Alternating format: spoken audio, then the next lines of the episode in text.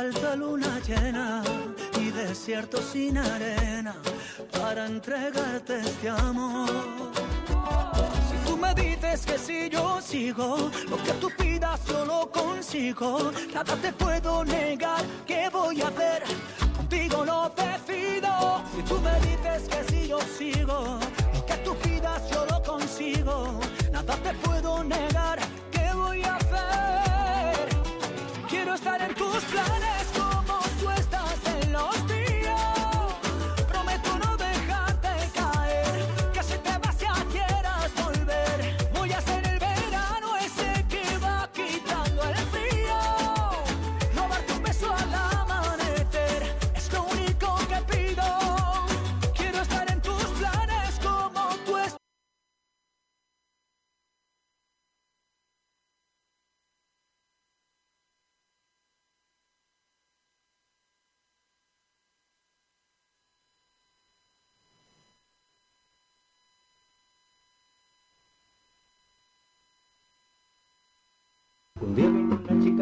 escuchar la radio malaguista que a ti te gustará. Ese es por Direct Radio, sintonízala en el 89 punto frecuencia modula, frecuencia modula. Es por Direct, es por Direct retransmitirá toda buena noticia de nuestro Málaga. Unicaja algo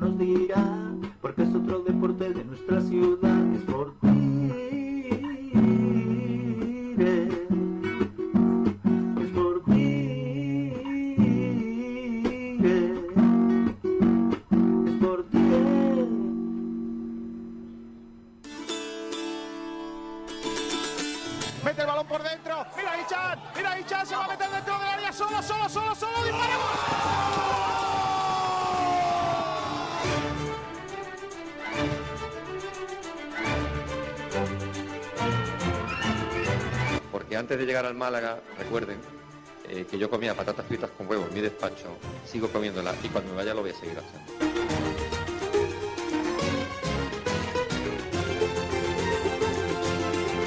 Nos hemos dejado la vida, los jugadores se han dejado la vida, la gente que hemos estado el día a día nos hemos dejado la vida, eh, del día a día de trabajo con muchísima exigencia, con muchísimos obstáculos, más obstáculos, los obstáculos visibles y los que decimos nosotros son los invisibles que la gente no ve.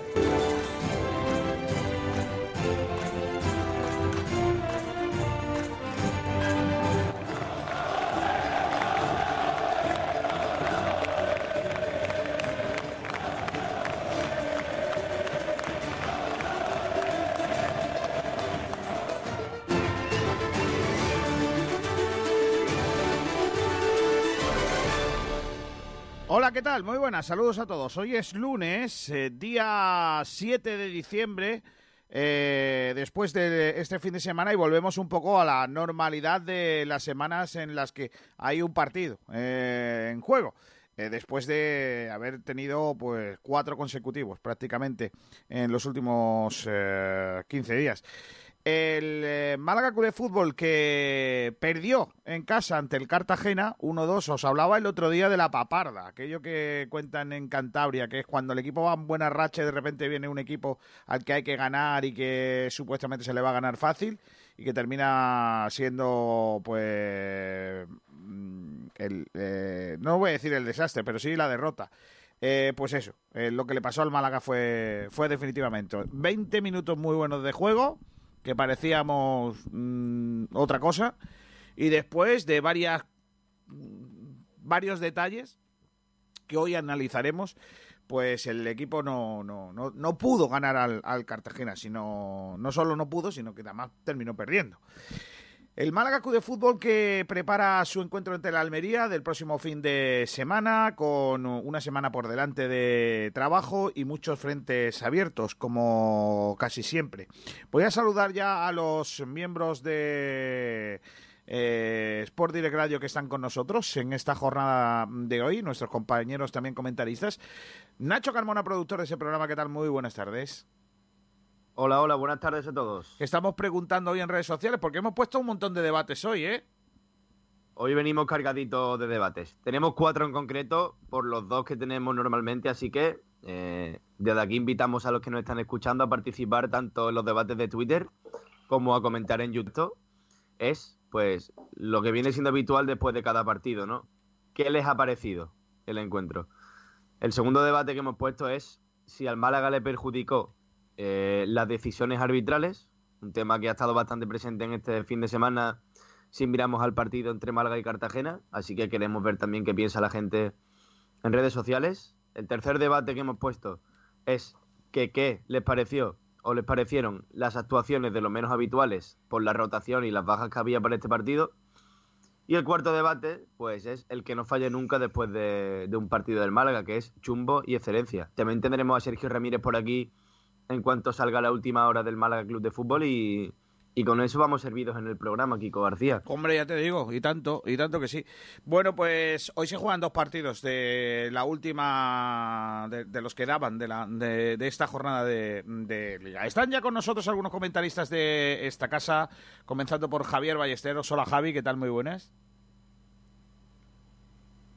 Javier, no te oigo.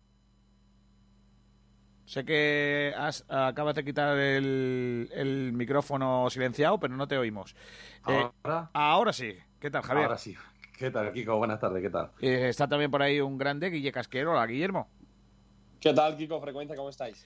Bueno, hoy tenemos mucho que contar de ese partido, pero antes, antes he preparado un pequeño editorial, porque vengo, hoy vengo, vengo que muerdo, que decía la comparsa. Mira, mira.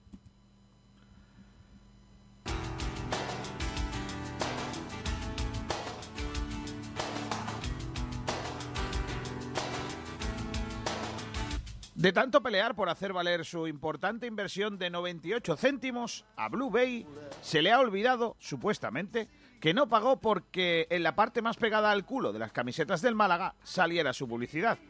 Un detalle insignificante que José María Muñoz, administrador judicial, ha cuantificado en 2.600.000 euros y pico. Calderilla. Se ve que Yamat Salin no ha tenido tiempo ni posibilidad de añadir este detalle sin importancia en sus habituales apariciones de lavado de imagen en los medios, o mejor dicho, en el medio.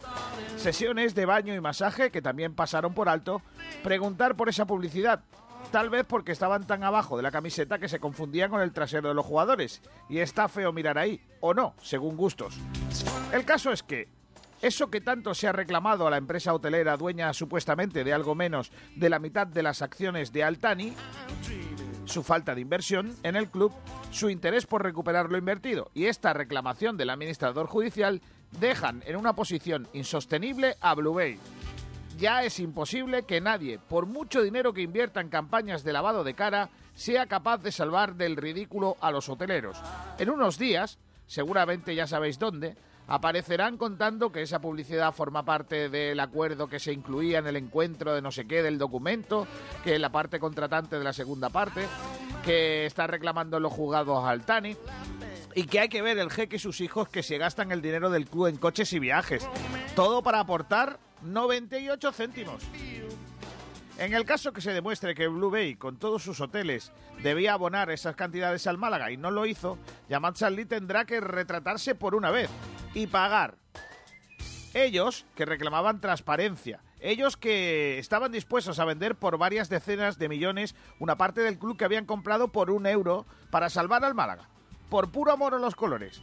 Ellos, que solo buscaban el bien para la entidad, construyendo un estadio por encima de un rey, de un río, perdón, los adalides de la limpieza, resulta que, que igual no son más que otros que querían hacer un Altani, llevándose lo máximo con varias diferencias. A Altani le importa un comino esconderse y se lo lleva y punto. Y los hoteleros no han puesto ni un euro y con eso quieren sacar tajada. Lobos disfrazados de corderos. Pregunto por si alguien quiere contestar. ¿Estaría deslegitimado Blue Bay para hacerse con el control del club si se confirma esta falta de pago? ¿Puede alguien confiar con todo esto en Jamal Chadli? Lo dejo ahí para que opinéis. Mm, para que opinéis lo que os venga en gana. Que tenemos un puente muy chulo, sin poder salir de nuestra localidad de residencia, para que penséis en ello mientras que ponéis el árbol y el nacimiento. Sobre todo cuando pongáis el caganet, que perfectamente podría estar patrocinado por una empresa de hoteles, aunque no pretendáis que os pague por la publicidad. Lo harán siempre por la estabilidad del portal.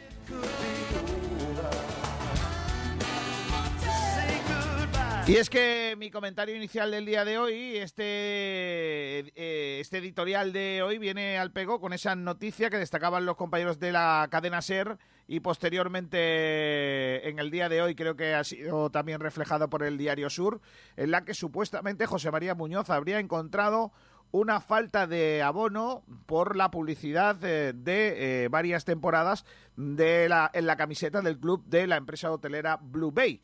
Eh, vamos a qué dice Blue Bay, si es que quiere decir algo. Y si tiene, perdón, y si tiene o no defensa.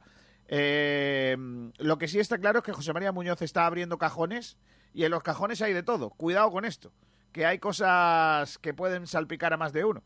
Eh, me sorprende mucho, me sorprende mucho esta situación porque entiendo que en el Málaga Club de Fútbol cada vez que se hace un contrato de publicidad está todo bajo luz y taquígrafo y, se empeñan en, en, en, que las facturas sean como son y me extraña mucho que no se haya podido eh, pagar o no se haya pagado esas cantidades y si en algún momento se le ha reclamado a Blue Bay el pago de esa publicidad en las camisetas. La verdad es que es llamativo, ¿eh? es llamativo cuando menos de que eh, durante varias temporadas Blue Bay haya lucido las camisetas eh, o haya lucido las camisetas del Málaga y, y, no se haya abonado. Otra cosa es que haya un acuerdo tácito en el que diga pues un intercambio o no sé qué y tal, pero siempre estaría firmado ese contrato o ese convenio. En las oficinas del club supuestamente no han aparecido. En fin, cositas, cositas que tienen que ver con el Málaga de fútbol. Eh, y que a mí personalmente yo ya me mojo del todo, por, por si acaso, me mojo del todo. Eh, me sorprende, no me sorprende, porque Blue Bay ha dado muestras en este tiempo de no aportar o no querer aportar dinero. Pedir sí, poner ya eso le ha costado más trabajo siempre a, a Charlie. Pero en fin, eh, a ver en qué queda todo eso. El administrador judicial que una vez más, eh, Javier, eh, Guille y, y, Nacho, independientemente de lo que pase luego, que otra cosa no, pero hacer su trabajo parece que lo está haciendo, ¿eh? Gestionar ahí, intentar solucionar cositas. Ese muchacho está haciendo cositas, ¿eh? Habrá que aclarar todo, ¿eh? habrá que pasar todo por, por, por, revisión de José María Muñoz, que para mí es de lo mejor que le ha pasado al Málaga en mucho tiempo. ¿eh? Lo dijo en rueda de prensa y además está en la careta de intro de, de frecuencia cada día a las 12, de lunes a viernes. Ese, sigo comiendo huevos y cuando salga voy a comer. Y habla de un trabajador que, que está trabajando, eh, como su propio cargo indica, por, por el Málaga. ¿eh? No está enchaquetado de más no hace entrevistas de más, ni, ni por lo menos posturea de más en el Málaga. Ojos desde fuera, todo se puede ver desde fuera, diferente de dentro. Pero lo que está claro es que mm, José María Muñoz está trabajando por y para el Málaga y por y para la estabilidad económica del Málaga, y eso pasa por desatar muchos nudos y mucho tufo que hay por dentro en contratos mal hechos por el jeque Altani.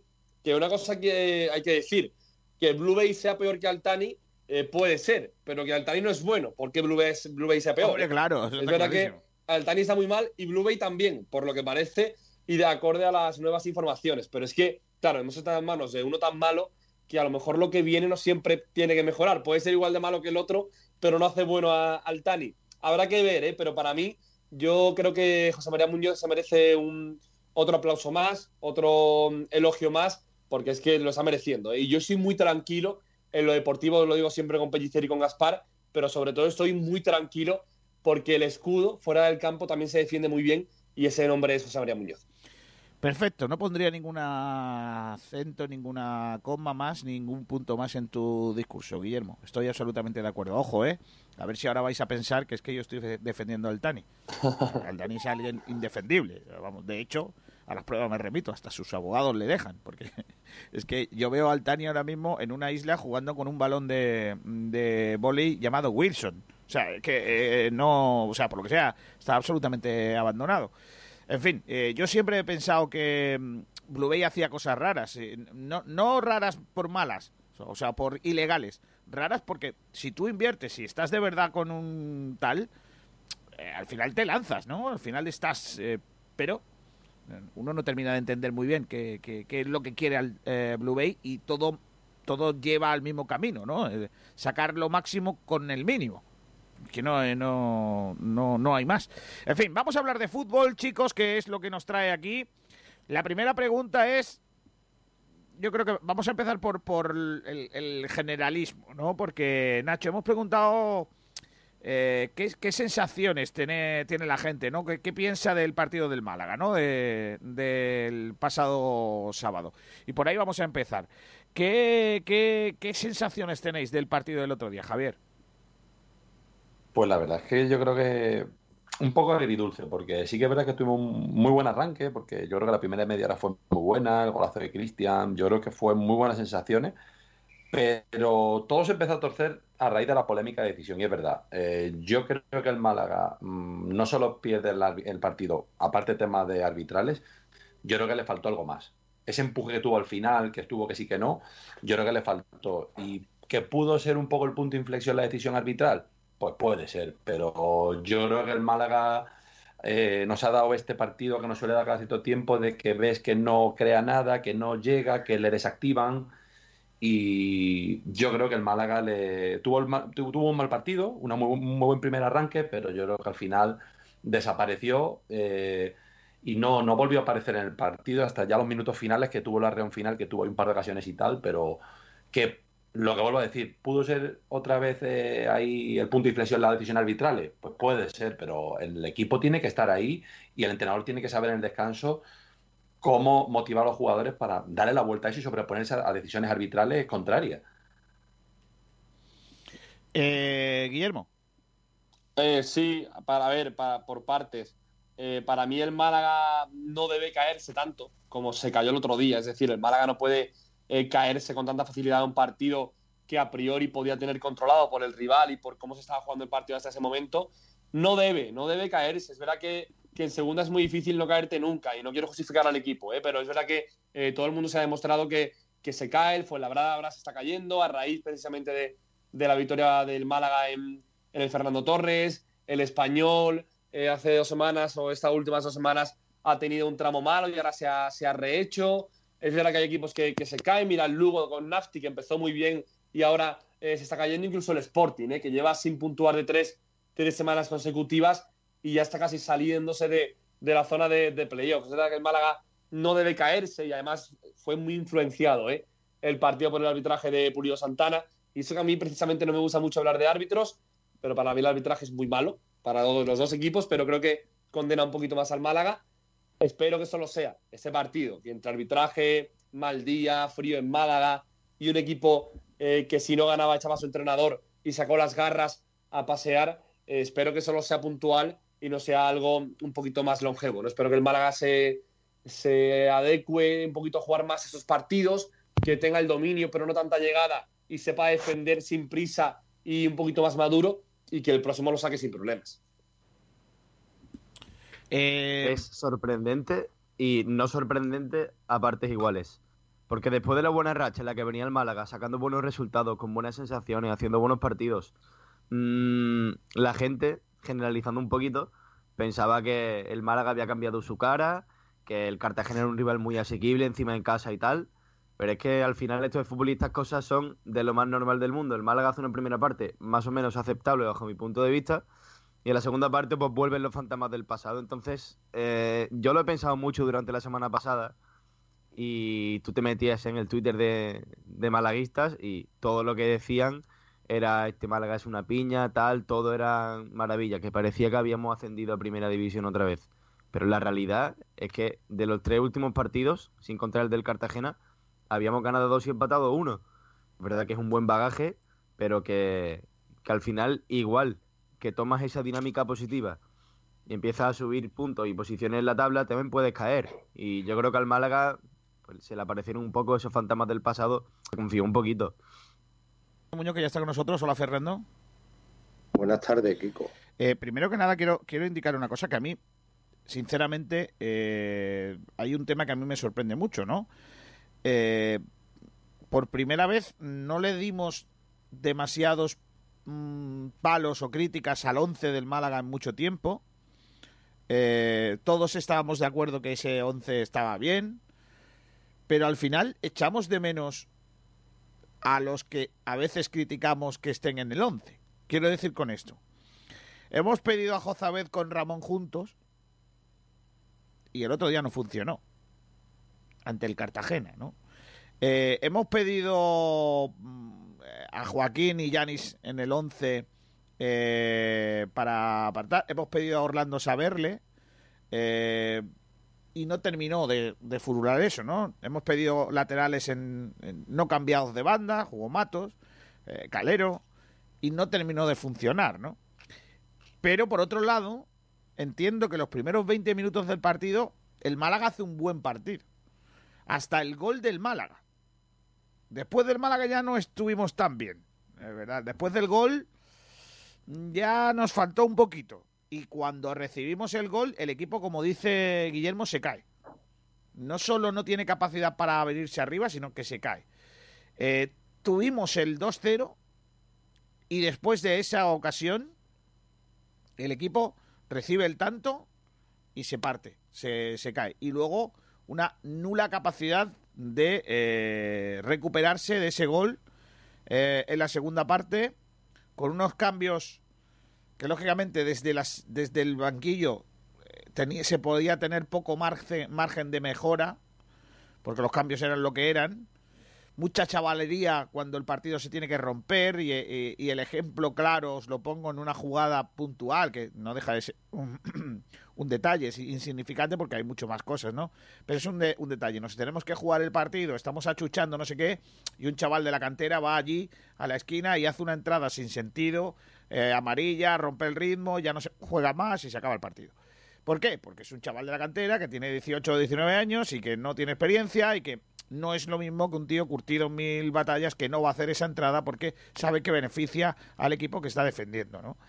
Con todo ello, eh, creo que es un, partido en el que se ve, se sigue viendo, como dice Guillermo en, en, estos, en estos días, la mejoría del equipo, pero deja algunas dudas sobre mucho de lo que nosotros opinamos desde fuera de cómo tiene que jugar el Málaga. Porque quizás el otro día yo creo que, que nos ofreció el Málaga la imagen de los que, para ponernos en nuestro sitio, a los que creemos que el Málaga tiene más juego del que probablemente tenga. El Cartagena no proponía, destruía y nosotros salimos a tener el balón eh, porque queremos jugarle de tú a tú y queremos tener el balón y queremos jugar bonito y combinativo y no sé qué, pero no nos da. A lo mejor hay que dar un paso atrás y seguir jugando, no digo con cinco defensas, pero sí más contención y combinarlo con, el, con la otra parte. ¿no? Yo, yo lo pongo encima de la mesa para ver qué pensáis. Hombre, saber, saber cuándo el equipo tiene que dominar. Yo, yo, creo, yo no creo que, que, el equipo tenga que jugar siempre una cosa o siempre a otra. Es decir, eh, no se puede encasillar al Málaga en equipo de ida y vuelta solo, ni tampoco vamos a encasillar al Málaga que siempre debe ganar como jugando eh, bien al fútbol, siempre dominando y siempre dando clases de fútbol de, posesión. Eh, yo creo que no, yo creo que no. Creo que el Málaga tiene una dualidad bastante interesante. ¿eh? El Málaga tiene la capacidad de ganar partidos, por lo menos remontarlos como le hizo Lugo, plantando el equipo en campo contrario, metiendo centros, encarando por banda y dándole el fútbol a Ramón y José, sobre todo en la Rosaleda. Pero el Málaga es verdad que también es fuerte eh, con lo que hizo en Fuenlabrada, teniendo balón, pero también reaccionando a la pérdida de balón del rival muy rápido y jugando a la contra. Yo creo que Pellicer se está dando cuenta que el Málaga, es verdad que para mí el fuerte del Málaga eh, son Yanis, Joaquín, el fútbol vertical y el fútbol de sorprender a, a, la ida y a la vuelta, pero también puede coger el balón. Hay que también saber que el Málaga se puede tropezar un día y no porque tropiece el método que ha utilizado precisamente ese día ya no sea válido. Es verdad que no hay que defenestrar la posesión, pero tampoco meterla en un altar cuando el Málaga gana jugando un poquito mejor a la pelota. Yo creo que el Málaga hace bien en saber qué se le da bien y qué se le da mal y combinarlo un poquito si lo hace. A ver, ¿quién opina? Javier, pues Nacho. Mmm, dale tú, Javi, si quieres. No, nada, yo creo que. A ver, yo creo que tampoco hay que matar al equipo. Yo creo que es un partido que lo que hemos comentado, los primeros 20 minutos hasta el gol de, de Cristian, el Málaga jugó muy bien. Jugó ese juego que no, nos está maravillando estos últimos partidos, que jugó bastante bien. Pero al final lo que se nota, también lo que dice Kiko, la juventud, divina, divina juventud, tiene ese, ese, pero que esa picardía, esas ganas que te da esa juventud, pero te falta esa picardía para jugar esos minutos finales. Y esa entrada, ahí se nos fue las pocas opciones que teníamos de, de, incluso empatar el partido, que para mí era muy importante el empate, ya no solo el ganar, el empate, porque ya restabas esos dos puntos estaba llevando de más el rival contra ti, y es un rival directo, aunque, porque seamos claros, yo, para, yo sigo mirando hacia abajo, yo sigo contando los 11 puntos de ventaja sobre el descenso. Entonces, yo no tampoco matar el equipo, pero sí que es verdad que yo lo que vi en este partido es que a raíz del gol de ellos, el Málaga desconectó, desconectó completamente. Y Yanni ya apenas aparecía, así al final apareció un poco. Eh, por las bandas no, no llegaba como, no, como vimos en el anterior partido. Entonces, a mí es lo que me llama la atención, de que el Málaga desapareció. No tuvo ese afán de decir, espérate, nos han metido el gol, hay que reaccionar, hay que volver. No, se vino como abajo y ya encajó el segundo gol y ya fue el mazazo definitivo. Y ya al final tiró más de corazón que de cabeza. Y esa juventud que, que te hace la falta y no te sabes jugar, no sabes jugar los últimos minutos. Esa picardía que faltó. Pero bueno, tampoco hay que matar al equipo. Yo creo que es un partido que al final, yo creo que tampoco es culpa del entrenador, es un partido que se va, a lo mejor fue un poco al conjunto del equipo el que no supo adaptarse al partido que se presentó tras el empate. Y vamos, yo creo que yo estoy bastante contento con este equipo y sin, sin embargo, pues oye, este partido sí que al final un poco desesperado, pero es por eso, porque no veía al equipo, no le veía ideas, veía balones en largo, no veía un juego claro, Ramón se ofrecía, pero tampoco daba esa salida al juego porque no tenía ese apoyo en las bandas. Eh, la delantera, bueno, Landosa yo creo que no aprovechó su oportunidad para nada. Luego la entrada de calle tampoco terminó de reaccionar en ataque lo que se esperaba.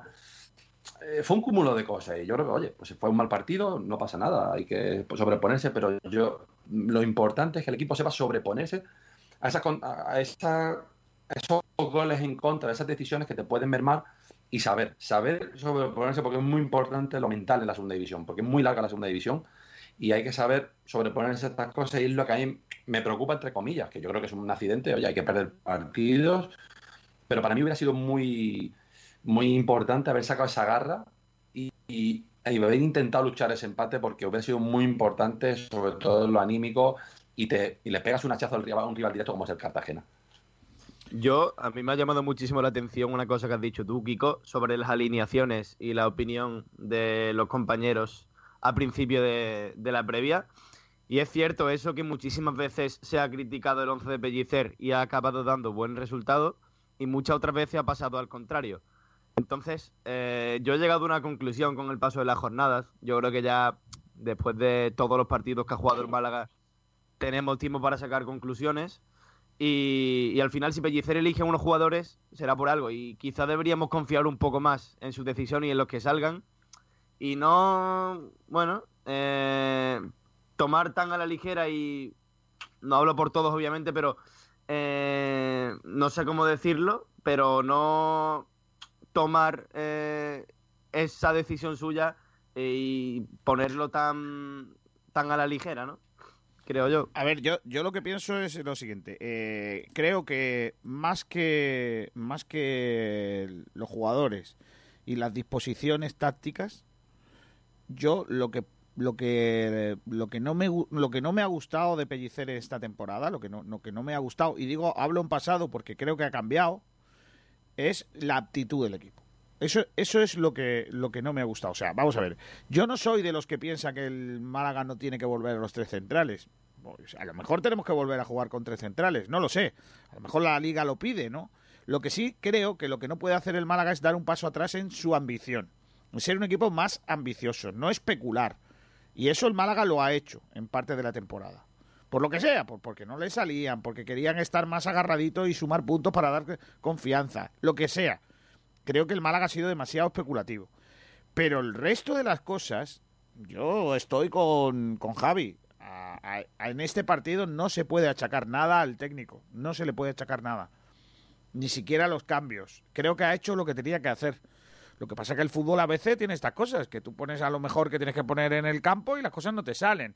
Yo es la primera vez que señalo, entre comillas, lo de señalar, porque tampoco vamos a, aquí ahora a cargarnos al equipo, como dice Javier también. Yo creo que no vamos a lapidar a nadie, ¿no?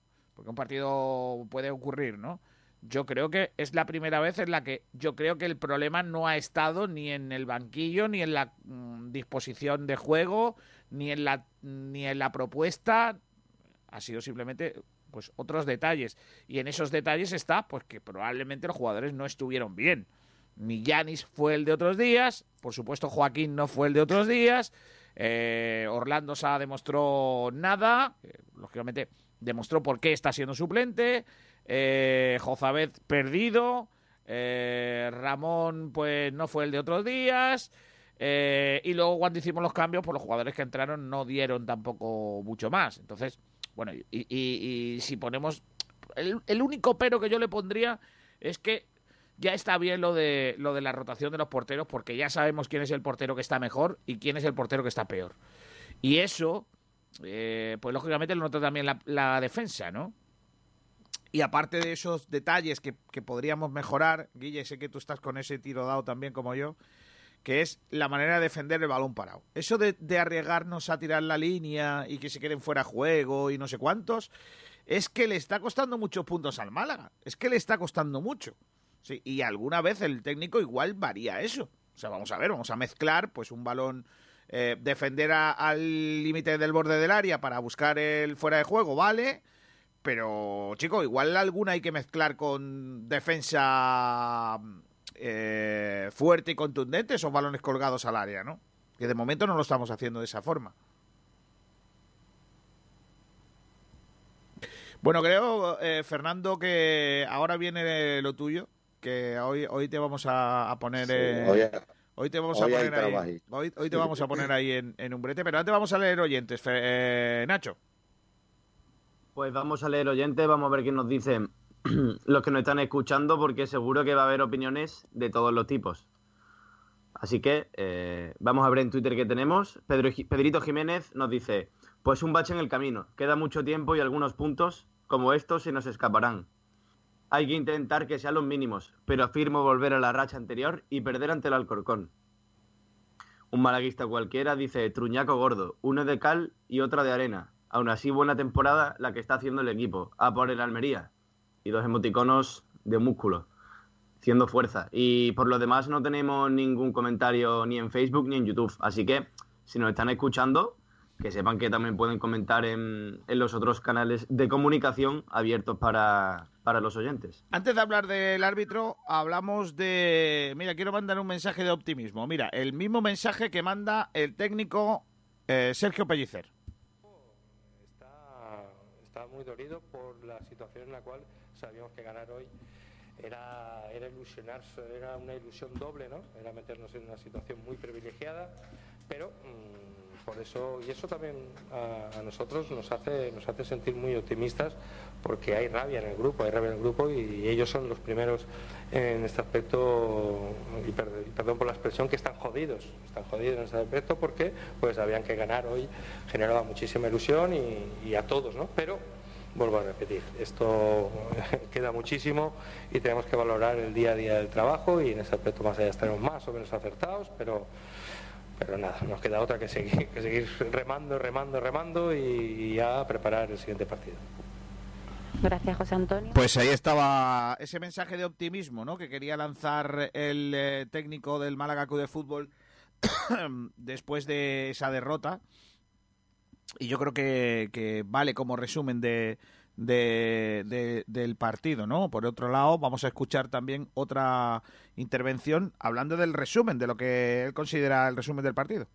Habíamos empezado, habíamos empezado muy bien, el equipo estaba, estaba, estaba jugando, estaba, estaba buscando sobre todo jugar de lado a lado, estábamos encontrando a los jugadores en esas zonas intermedias, aunque sí que es verdad que nos faltaba cierta profundidad por fuera pero se encontraba cómodo el equipo. Eh, yo creo que eh, al adelantarnos en el marcador. Eh, yo creo que ahí es donde más cómodo estábamos y en una acción pues esporádica. También es cierto de que más allá de, la acción, pues nosotros siempre tenemos que analizar el por qué, ¿no? El por qué de esa falta, el por qué viene de esa falta. Y, sí, sí que es verdad que el empate es cierto de que, de que ahí nos ha desajustado un poco, pero el equipo eh, ha seguido ha seguido creyendo. ¿eh? Lo único que pasa es que sí que es verdad que la segunda parte no hemos salido, hemos salido bien, eh, íbamos a hacer los cambios porque sí que es verdad que en, el medio campo ya nos estaban, sobre todo en dos acciones muy puntuales, que sus extremos se metían por dentro a las zonas laterales de, Ramón y, justamente cuando íbamos a hacer el cambio ha venido la, acción del segundo gol. ¿no? A partir de ahí eh, hemos intentado, pues ya digo, eh, remar contra, contra la situación. Nos ha costado sobre todo esa esa primera presión en esa segunda parte, donde sí que la primera parte lo habíamos hecho bien y en la segunda parte pues creo que esas ganas y esa sensación de, de que no nos encontrábamos cómodos pues nos, nos ha ido penalizando, ¿no? Pero es verdad que luego pues también por las similitudes de, de las bajas que hoy teníamos, que no es ningún tipo de excusa y tenemos que hacer cambios con el tema para, para no estar con cuatro fichas de, de, filial,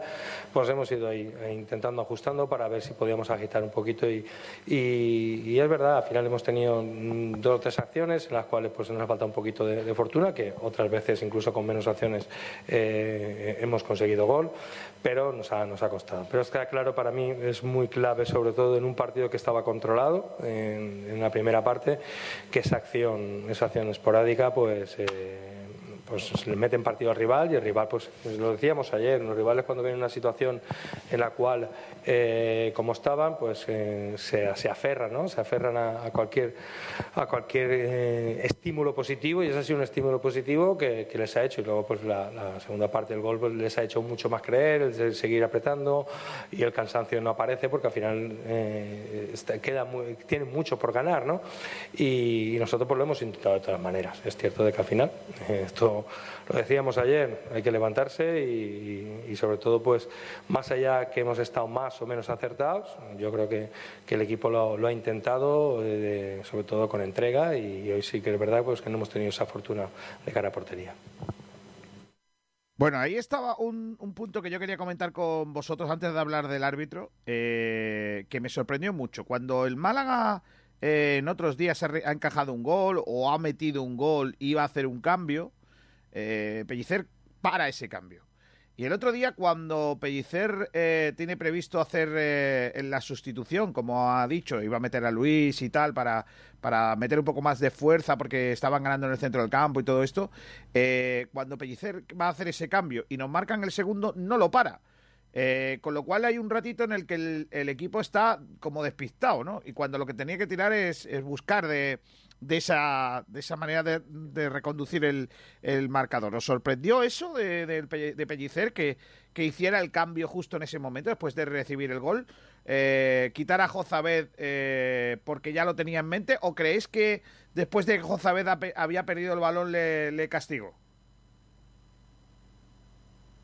Hombre, yo, yo creo que lo tenía claro, ¿eh? que tenía claro que tenía que quitarlo. Para mí, Jozabed no hizo buen partido y se demuestra que a muchos nos gusta o os gusta Jozabed, yo me incluyo porque es un jugador que me gusta, pero que no tiene que ser 100% titular siempre y sobre todo no en algunos partidos como el del otro día, que a posteriori se dice un poquito más fácil, todo es verdad. Em, sí, me sorprendió que Pellicer, a ver, Pellicer no es un entrenador em, que sea, digamos, protagonista o que eh, su mejor virtud sea cambiar partidos desde el banquillo eh, durante el partido, pero es verdad que me sorprendió que cuando mete el gol el segundo en Cartagena, no para el cambio y meta algo más ofensivo porque sabe que tiene todo perdido. Yo creo que hizo un cambio que además creo que era bueno para el equipo en la teoría, tampoco funcionó tanto después, pero creo que cuando el Málaga, eh, lo, por ejemplo, el otro día frente al Lugo, incluso con 10 remontó, dejó mucha posesión, dejó mucho jugón en el centro del campo para correr al, al Cartagena y el Málaga el otro día frente al Cartagena quiso ganar sin tener el dominio del centro del campo y le costó mucho más. Por eso me sorprendió te quitase un tirón a Jozabet y después se cargará a Christian también. Es, que, es, que, estoy contigo en eso, en que no rectificase después del gol, quiero decir. Eh, eh, porque lo que hacía falta antes del gol ya no era lo mismo que después del gol. a ver si me explico, que cuando el, el Málaga... Eh, es verdad lo que decía el técnico y está bien justificado eh, los cambios que iba a hacer cuando el equipo estaba 1-1, ¿no? Porque necesitaba más músculo en el centro del campo, porque quita a meta a Luis y le da más consistencia, vamos a darle un poco más de libertad a Ramón. Vale, lo entiendo. Pero si ves que te han marcado el segundo, eh, chico, espérate eh, y a otro tipo de cambios. Es igual. Pero Kiko, vamos a ver, ¿qué diferencia hay entre un 1-1 y un 1-2? Con el 1-1 tú tienes que hacer un cambio para, para intentar ganar el partido. Y con el 1-2 también. Él por lo que fuera tenía, tenía la idea de que Luis Muñoz era el jugador idóneo, por lo que fuera. No hay diferencia entre el 1-1, que tienes que, sa- que sacarlo para ganar el partido, y el 1-2, igualmente tienes que ganar el partido. ¿Me Pero- explico? Yo pienso sí, que es que Pellicer yo- Sí, sí, no cambió el sí. cambio Sí, por el simple hecho de que él consideraba que meter a Luis Muñoz iba a ayudar a que el equipo marcara el segundo y pudiera darle la vuelta al marcador. Entonces, si él, por ejemplo, tuviera preparado un cambio que es un central y lo va a meter y ve que va perdiendo 1-2, yo estoy seguro, casi seguro de que él ese cambio no lo hace. Pero es que él consideró que Luis Muñoz, o por lo menos eso pienso yo, iba a poder cambiar el resultado e iba a poder el 1-1 no iba a sacar claro, un central tampoco, ¿me entiendes? Porque Lo que sea. la- lo- que sea. a lo pero que que se iba era por el ataque- 2-1. con, con atacar con más delanteros, no vas a atacar mejor que con un centrocampista más, por ejemplo. Eso es una cosa que la gente cree que pasa, pero que no es así realmente. Distinto es que tú vayas ganando el partido 1-0, tengas previsto un cambio y te empaten. Entonces tú dices, uy, tenía el cambio preparado para guardar, eh, para nadar, para guardar la ropa, para guardar el resultado, ese 1-0. Pero en este caso no, en este caso el partido iba 1-1. Entonces Sí, había que ir a por la incluso- victoria. Con el incluso aunque 1-2 sea incluso empate y derrota hay que seguir yendo a por... Con el 1-2 tienes que seguir yendo a por la victoria, igual que con el 1-1. Sí, Entonces, pero, pero ese, la idea del cambio pero Fernando, pero Fernando, entonces, eh, mm, vamos a ver, entonces no entiendo. eh, yo, yo no creo que el cambio de Jozabed, el cambio que iba a meter o, o que introdujo en el campo, Jozabé es más ofensivo que Luis Muñoz, eso lo sabemos. claro, Pero bueno, pero a lo mejor Pellicer quería sacar a Luis Muñoz para reforzar el centro del campo y él tenía otra idea en mente de, de, por otro lado, que el equipo fuera ofensivo. Pero vuelvo a repetir, es igual con el 1-1 hacerlo que con el 1-2.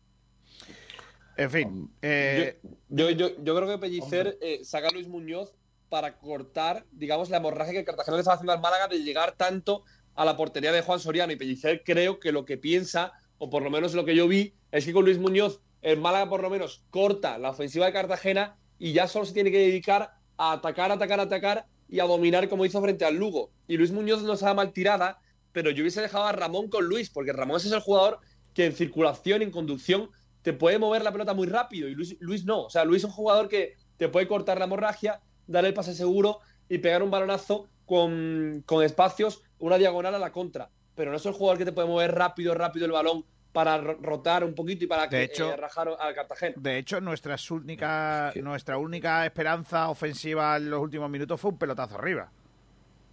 Claro, porque el Málaga no tenía jugón ahí para, para sacar balón rápido. Ese pero sí se lo pongo yo también a Pellicer, el de haber quitado a Ramón. Es, que yo creo que con el gol del Cartagena, que en lo que estoy comentando era Luis Muñoz cortar eso- esa hemorragia que había abierto el Cartagena y mantener a Ramón para ganar el centro del campo y empezar a dar jugadas en ataque. Entonces yo creo que el cambio, mm, yo creo que no iba, o sea, yo creo que lo tenía muy pensado y con el gol no, no quiso cambiarlo y quiso seguir ese pensamiento que tuvo. Pero hombre, sí que es verdad que el partido te cambia completamente cuando el otro equipo no es lo mismo ir 1-1 intenta tú controlar el centro del campo y ya tranquilamente intentar hacer tu jugada, cortar la hemorragia y empezar a intentar hacer la jugada para ponerte por encima, a que te haga el 1-2 y ya el otro equipo, ya la- el juego no es el mismo. Sí. Ya a lo mejor se echa un pelín para atrás, que Cartagena no lo hizo, por cierto, pero el juego no es el mismo. Ya el Cartagena incluso puede aguantar el resultado, puede intentar las contras, pero ya no va a ir con esa, con esa fuerza que estaba yendo a buscar el segundo. Entonces sí que te puede cambiar el partido, pero yo creo que Pellicer mantuvo y sí que es verdad que ya a lo mejor la salida de Ramón perjudicó esa idea que él tenía en mente. Entonces yo creo que la salida de Ramón a lo mejor perjudicó al equipo y a lo mejor hizo más estéril el ataque.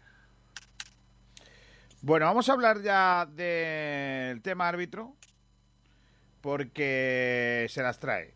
Eh, hay dos jugadas claves. Vamos a empezar por la primera, la del gol de, de el 1-1, que es un balón colgado lateral, eh, en el que la pelota está muy bien sacada. Ese es un partidazo, por cierto. Eh, ese balón por parte de Alex Gallar.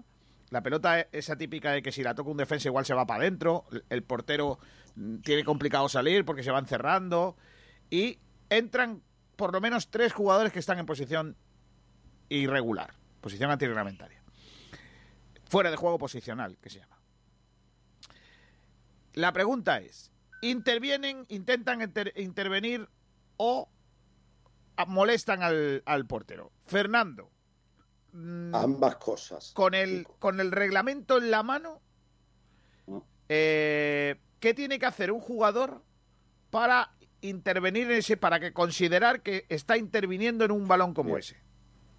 Bien, pues dos circunstancias. Buscar, buscar el balón para intentar rematarlo, que en este caso se dio. Los jugadores del Cartagena corrieron a buscar el balón, evidentemente y a la vez distraer al portero, que para mí también se da esa situación, ya que Dani Barrio ve una balanza, digamos, de tres o cuatro jugadores yendo hacia el área y eso para mí lo distrae, independientemente de que el balón le bota antes y, eh, y entra gol. Eh, eh, desde luego es un fallo de Dani Barrio porque no le pueden meter un gol de esa distancia. Pero en descargo de él también se distrajo por las circunstancias de que esos tres o cuatro jugadores fueron a rematar el balón. Por lo tanto, para mí el gol debió de ser anulado. Se dan las dos circunstancias. ¿Y por qué, no, ¿y por qué no lo anula? Posición e influencia, que es lo más importante, las dos circunstancias simultáneas que se tienen que dar para que exista fuera de juego. Posición es que estén en fuera de juego, en la posición de fuera de juego, y que esos, ese jugador o jugadores influyan en la jugada. Para mí influyen ya que intentan rematar y a la vez también distraen al portero. La pregunta es, ¿de quién es culpa? O sea, quiero decir... Eh, Hay de todo, de todos. Entre, entre todos Ahí tiene la culpa. En línea por no levantar, pero bueno, en línea se lo deja al árbitro que él decida el criterio de si hay influencia. El árbitro porque estima para mí erróneamente que no hay influencia, que esos futbolistas ni buscan el balón ni distraen al portero, repito, para mí erróneamente. Y el, y el señor del bar, por supuesto, también es culpable, porque debería haberle sugerido a Pulido Santana que viera en el monitor la jugada con más tranquilidad y que cambiara su decisión. Quizás Reis estaba de acuerdo con Pulido Santana en que no había influencia y por eso no le sugirió ir al monitor. Sí, pero es que si, escuchamos la grabación podríamos determinar un poquito más la, culpabilidad. Es verdad que Juan Soriano se traga de gol, pero es verdad que a lo mejor Pulido Santana le dice al del bar, eh, si están en fuera de juego pueden estar pero mi interpretación, porque el jugador, de, el árbitro de campo le tiene que explicar la jugada al árbitro de bar. Entonces, Julio Santana puede decirle que yo creo que eso es lo que pasa, mi opinión total, es que Julio Santana le dice, mi interpretación es que eh, no interviene ningún jugador del Cartagena para, para meter el gol. Entonces, pues aunque Ice Rage en el bar vea que eh, es fuera de juego, si el árbitro de campo, que al final es el que determina la influencia, porque es el que decide, tiene criterio en el campo, el bar no puede hacer nada. Evidentemente, ahí el que manda es el árbitro central en el partido, eso está claro, mm, por encima de jueces de línea, de cuarto árbitro, de VAR. El que toma la decisión final es el árbitro central, en este caso Pulido Santana. Pero si Ice Reis le hubiese insistido, si él cree, porque hemos visto, yo recuerdo una jugada de Melero López esta misma temporada, no me acuerdo en qué partido, que tuvo que ir al monitor por esta misma circunstancia de si había influencia o no en, o distraía al portero en una jugada. Si tú, yo soy ahí rey y realmente creo que hay fuera de juego, que hay influencia, le insisto, digo, mira Juan Luis, mm, mírala que para mí, que para mí es fuera de juego. Y el otro lo me le contesta, no, no, Saúl, lo tengo claro, lo tengo claro. Vale, si esa ha sido la circunstancia, entonces ahí Rey ya se calla y deja al otro que se equivoque. Eso es lo que no sabemos. Que yo no conociendo a tenemos, Santana, no, no tenemos el diálogo del bar, claro, es que Claro. no lo sabemos. No sabemos hasta qué hasta, A mí me gustaría hasta qué que grado es culpable hay Rey también. no A mí me sabemos, gustaría que, Hay- como cuando hay un accidente de avión, aparece la caja negra y se escuchan los comentarios entre la, la- la torre en de las, control y... en las eliminatorias sudamericanas para el mundial eh, eh, está precioso porque se cuando el árbitro va al monitor se escucha el diálogo. Están los micros abiertos lo permiten. Pero aquí aquí no aquí en Europa eh, está Pues, debería ser así. No, Debería porque- ser así, más Porque entonces veríamos, de- entonces veríamos cosas en que la no eliminatoria sudamericana que yo he estado viendo algunos partidos de madrugada y, ya te- y, y flipo, flipo porque me gusta eso. O sea, va el árbitro al bar y recuerdo que en una jugada el del bar le insistía, oye, que dice, no, no, no, le dice el árbitro, ahí no hay nada, ahí no hay nada, venga, nada, nada. Decide el árbitro, ¿vale? Pero ya sabes tú que el del bar, dice, vale, el del bar ha hecho su trabajo. Pero en esta ocasión no sabemos la culpabilidad de Air Race como árbitro de bar, si es culpable o si no, o, o en qué grado. Pero yo conociendo Evidentemente, la, la el chulería de central es Santana- Pulido Santana. Sí, yo conociendo la chulería y el despotismo que muestra sobre el campo Pulido Santana siempre que arbitra un partido de segunda división, y lo hace cada fin de semana por desgracia, eh, primero, es malo, o sea, no es un árbitro bueno. Puede que llegue lejos por la chulería y la soberbia y la seguridad que tiene al arbitrar, pero conociendo la chulería de Pulido Santana, tampoco es que hay Rage sea el paradigma del arbitraje. Pero conociendo a Pulido Santana, creo que es Pulido Santana el que le dice: No voy a ir a mirar al bar porque yo interpreto desde mi punto de vista que, que no hay fuera de juego.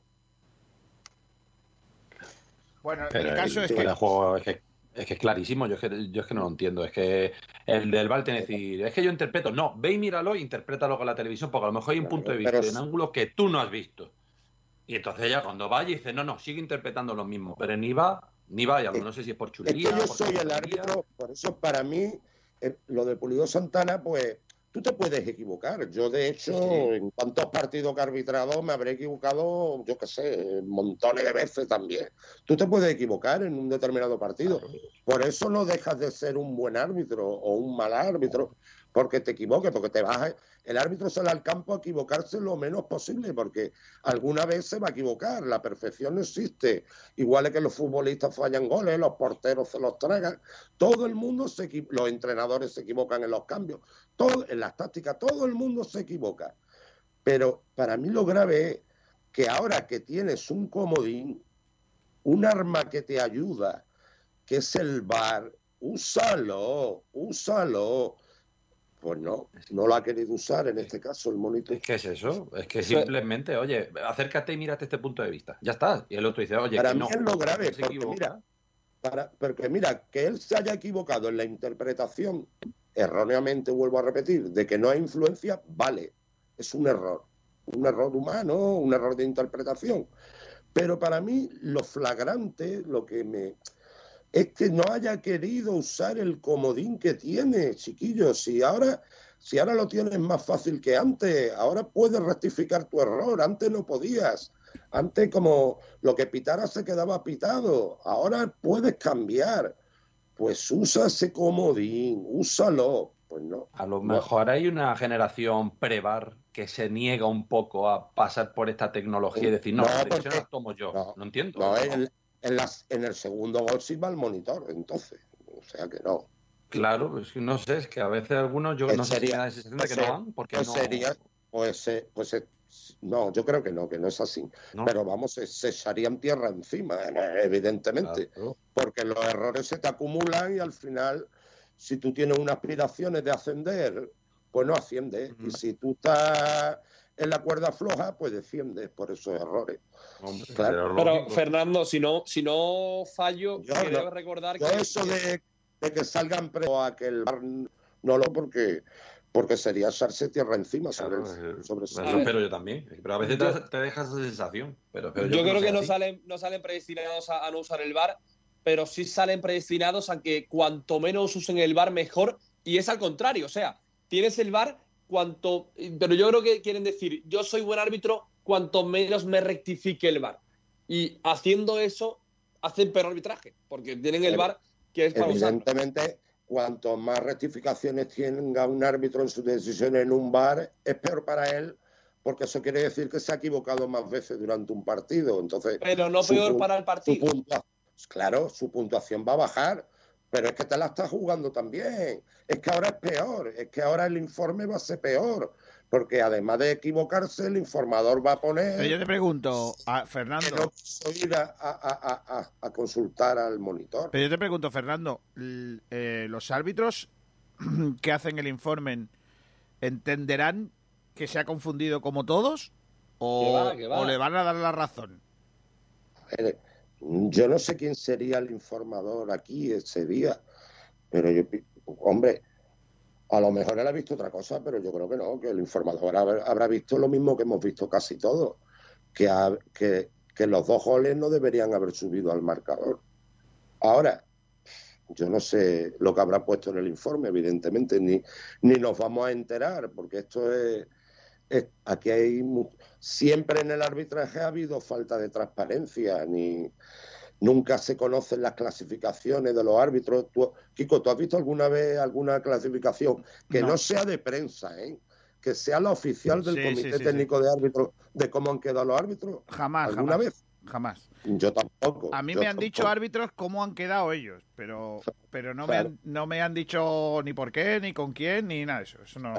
No, no, ni- eh, no, es que a veces ni ellos mismos lo saben, porque existe un factor corrector que se guarda el comité en la manga, que yo nunca he sabido ni sabré en qué consiste, que a lo mejor un árbitro a nivel de informe ha quedado tercero y después acaba octavo, por un factor corrector, que ellos dicen dificultad de partido, de no sé qué, o sea, pero al Pero- final hay, hay una falta de, tran- de transparencia, pero eso siempre ha ocurrido en el arbitraje, siempre.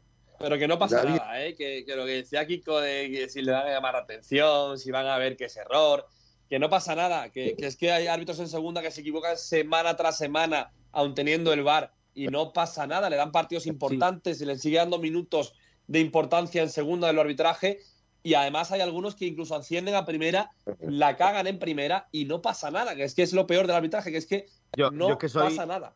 Pero lo he- pequeño porcentaje de la población que cree que un fallo con VAR es una negligencia arbitral, porque tú tienes tres personas en una sala viendo la jugada las veces que quieras, desde el ángulo que quieras y de la forma que quieras, el tiempo que quieras. Aparte de la persona que la ha visto en primera persona, a metro, metro y medio, dos metros y me apuran muchísimo.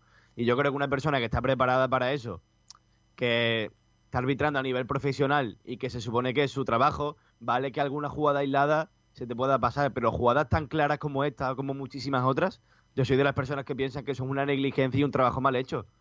Eso yo no lo puedo permitir personalmente.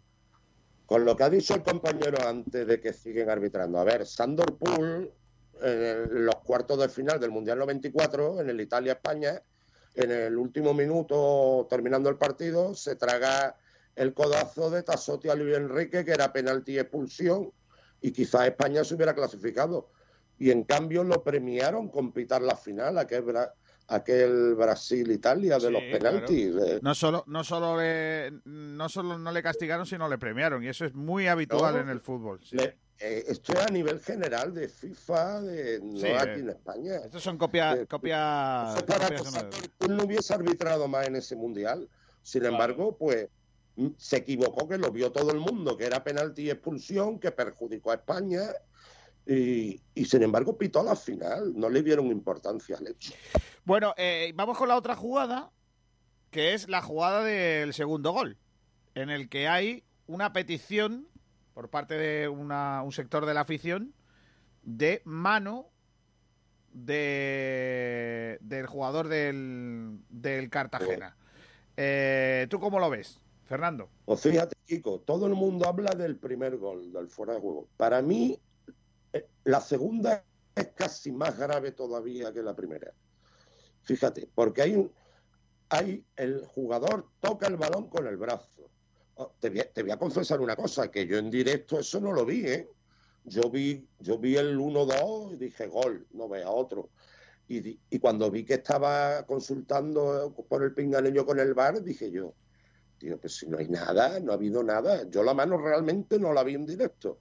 Pero claro, cuando la veo repetida, va, yo personalmente cuando estaba en el monitor yo creía que iba a anular el gol. El jugador toca el balón con la mano.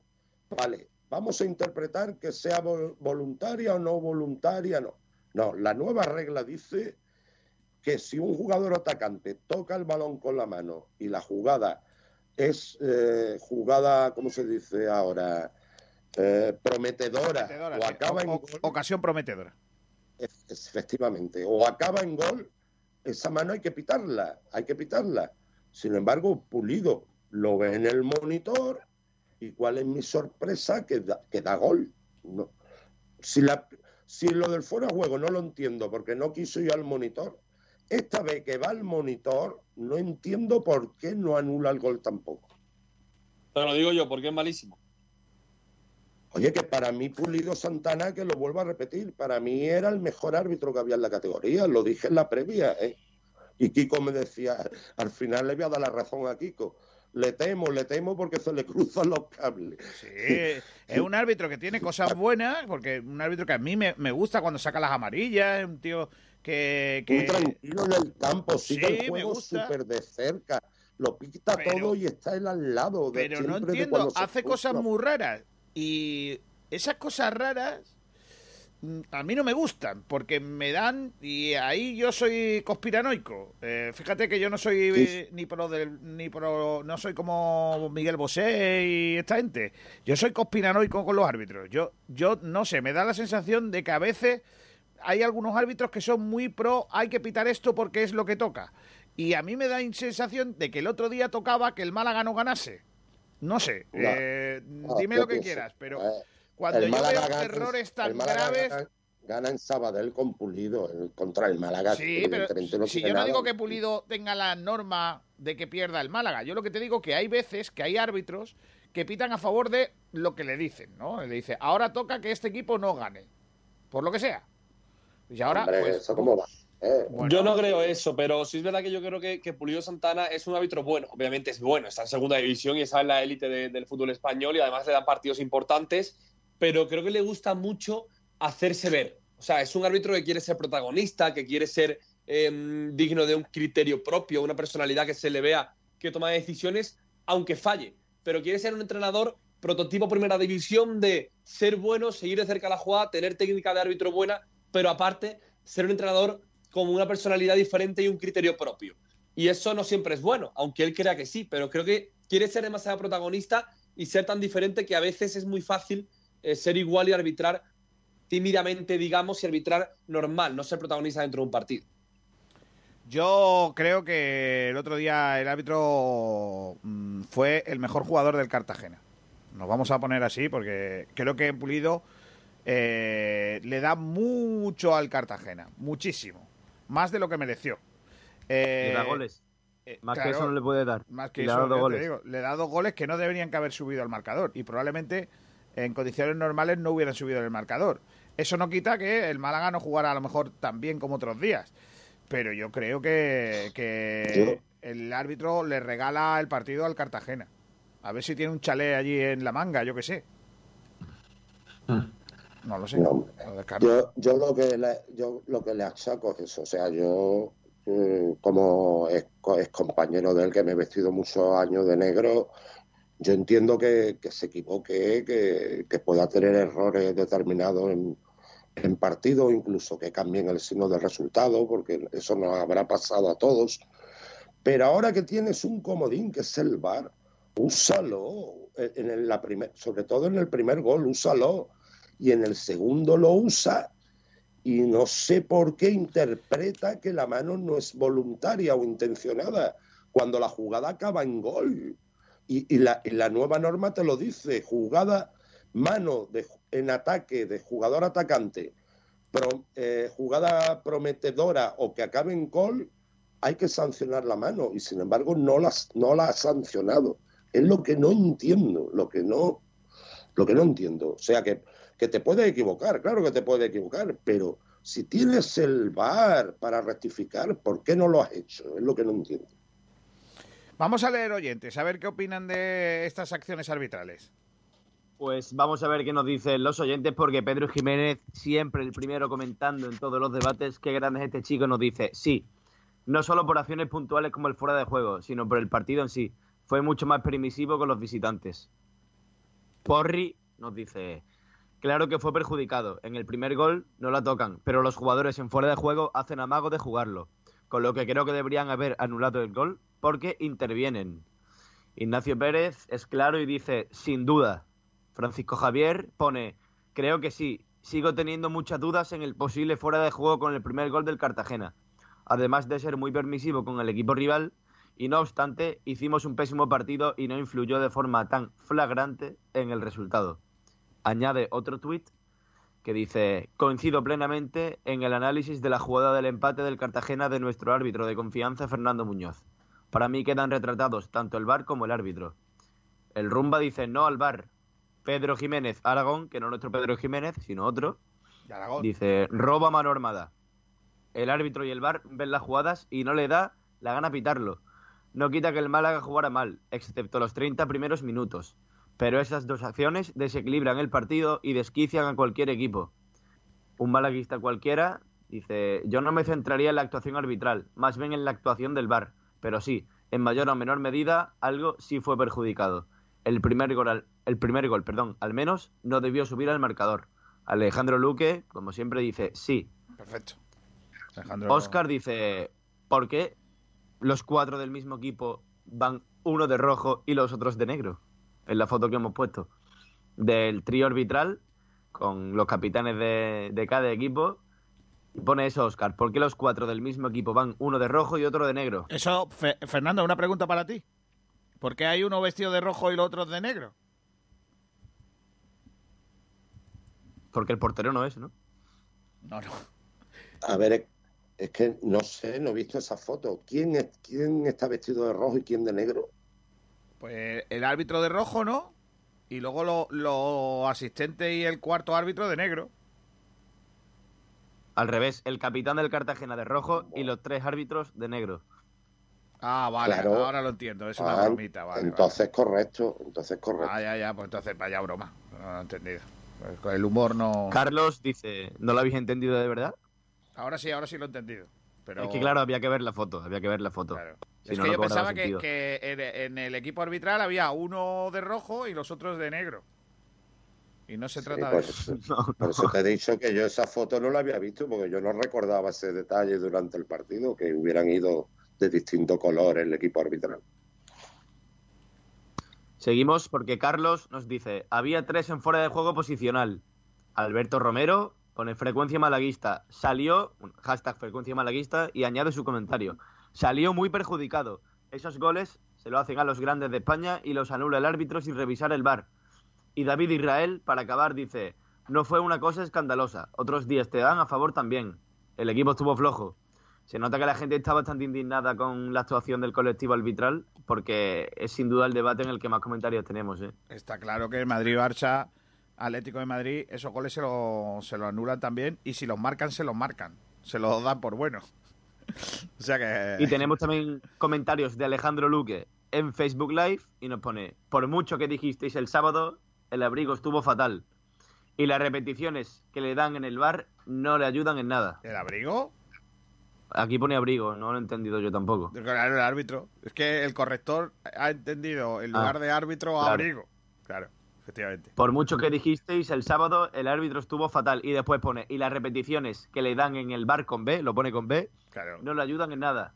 Es que te gustan a ti los bares, Alejandro, ¿eh? No, Alejandro Luque, lo que pasa es que el corrector. Alejandro, ten cuidado, el corrector a veces no se puede confiar en él, ¿eh? También te lo digo. Es que escribe tanto bar con B que ya se lo pone con B directo. Ya, correcto. Vamos al bar. Quedamos en Oye, el bar. la- la rep- la- con lo, respecto al último comentario del oyente, las repeticiones sí le ayudan. Lo que pasa es que él en este caso no se ha querido dejar ayudar. Esa es la diferencia. Pero las repeticiones siempre van a ayudar a, a un árbitro, evidentemente. eh, es que eh, precisamente eso es lo que pone de manifiesto eh, el- el- lo- la teoría de los que entendemos que el- hay árbitros que por lo que sea eh, hacen bueno a los que piensan que el VAR es una mentira. Pues claro, como no le, no le hacen caso, pues claro, no le ayudan. Ese es el problema que yo le Es veo. lo, es lo que yo le achaco a Pulido Santana con su actuación del sábado. No que se haya equivocado, claro que te puede equivocar, y yo me he equivocado, y, y los mejores árbitros del mundo se equivocan también. Pero déjate ayudar. Si tienes ese comodín, úsalo. Es lo que, es lo que no, me, no me entra en la cabeza. Bueno, eh, en línea general está todo el mundo muy molesto por, por el arbitraje, que no es para menos. Eh, en Rotterdam, Holanda, Chris. Hola, Chris. Chris. Ah, no, no está, no está todavía. Eh, bueno, pues eso son lo, eso es lo que piensan los eh, los aficionados al fútbol sobre el arbitraje. Vamos a hacer una pausa para la publicidad. Una y diez minutos en la sintonía de Sport y Radio. No hemos hecho todavía ni una sola paradita, así que la hacemos, eh, la demo, la hacemos ya. La paradita para Publi. Oye, ¿qué podríamos hacer estos días en Rincón de la Victoria? Pues vamos a comer al restaurante Añoreta Golf. Hay un estupendo ambiente para todos los públicos y en su terraza se está de maravilla. Además, tiene nueva carta que tenemos que probar. Es verdad, mira que llevan años en el Rincón. Pues me parece una estupenda idea. Llama a tu hermana y nos vamos con los niños. Sí, pero mejor reservamos en el 951 57 58 93. Restaurante Añoreta Golf. El mejor plan para todos los públicos en Rincón de la Victoria. Con las mejores cepas de la tierra de Ronda, Bodegas Excelencia elabora sus insuperables vinos. Tinto Crianza Los Frontones, un coupage elegante, equilibrado, fresco en boca. Tinto Roble Tagus Monomarietal Cabernet Franc, con notas de vainilla y un toque de madera. Viña Darón Rosado, afrutado, suave, fresco y amplio. Malagueños por denominación, excelentes por definición. Bodegas Excelencia, en el corazón de Ronda. Restaurante Gaby, los pescados y mariscos de siempre frente a las playas del Palo. Nuestra especialidad, la atención al cliente. 44 años de experiencia nos avalan. Nos puede encontrar en calle Quitapena 73, en las playas del Palo. Teléfono 952 29 71 51. No se pierdan nuestros cartuchitos de pescadito por tan solo 6 euros. Y nuestros espectaculares arroces. En Restaurante Gaby hemos sido dos veces campeones de Málaga en espetos. Restaurante Gaby, nuestra especialidad, la atención al cliente. Teléfono 952 29 71 51. Calle Quitapena 73, en las playas del Palo. Clínicas Rincón Dental ha implantado medidas para velar por la seguridad de los pacientes. En todas nuestras clínicas contamos con barreras de protección, EPIs en personal y pacientes, además del control de temperatura. Clínicas Rincón Dental. Más de 30 años cuidando la salud bucodental. Todas las barras no son iguales. Ven a comprobarlo a las dunas, en Torre de Benagalbón, Rincón de la Victoria. Somos especialistas en pescados y mariscos, con la garantía de los más frescos, con la tradición de Pescadería Jacobo. Prueba nuestros deliciosos arroces elaborados con los mejores productos. Estamos en Avenida de la Axarquía número 4, Torre de Benagalbón. Teléfono de reservas 951 33 16 66. Ven a comprobar que la calidad y el precio no están reñidas. Las dunas, el sabor del mejor pescado de la bahía. Neumáticos El Pinillo ofrece servicio de cambio de neumáticos seminuevos y nuevos con los mejores precios del mercado y con total garantía. Nuestros especialistas le asesorarán para darle la mejor solución a su reparación. Hacemos diagnosis de su vehículo, cambios de aceite y filtros, baterías, frenos y discos de freno, mecánica rápida. Hacemos la pre-ITV de su coche con la máxima eficacia y garantías de Neumáticos El Pinillo. Y ahora que se acerca el mal tiempo, es hora de que pases por Neumáticos El Pinillo para revisar el estado de los neumáticos de tu coche. Por tu seguridad y la seguridad de los demás, no olvides conducir con tus neumáticos en perfecto estado. Llámanos al 951 92 33 67. Neumáticos El Pinillo, calle Antonio Márquez Muñoz, 20, Polígono Industrial El Pinillo, Torremolino.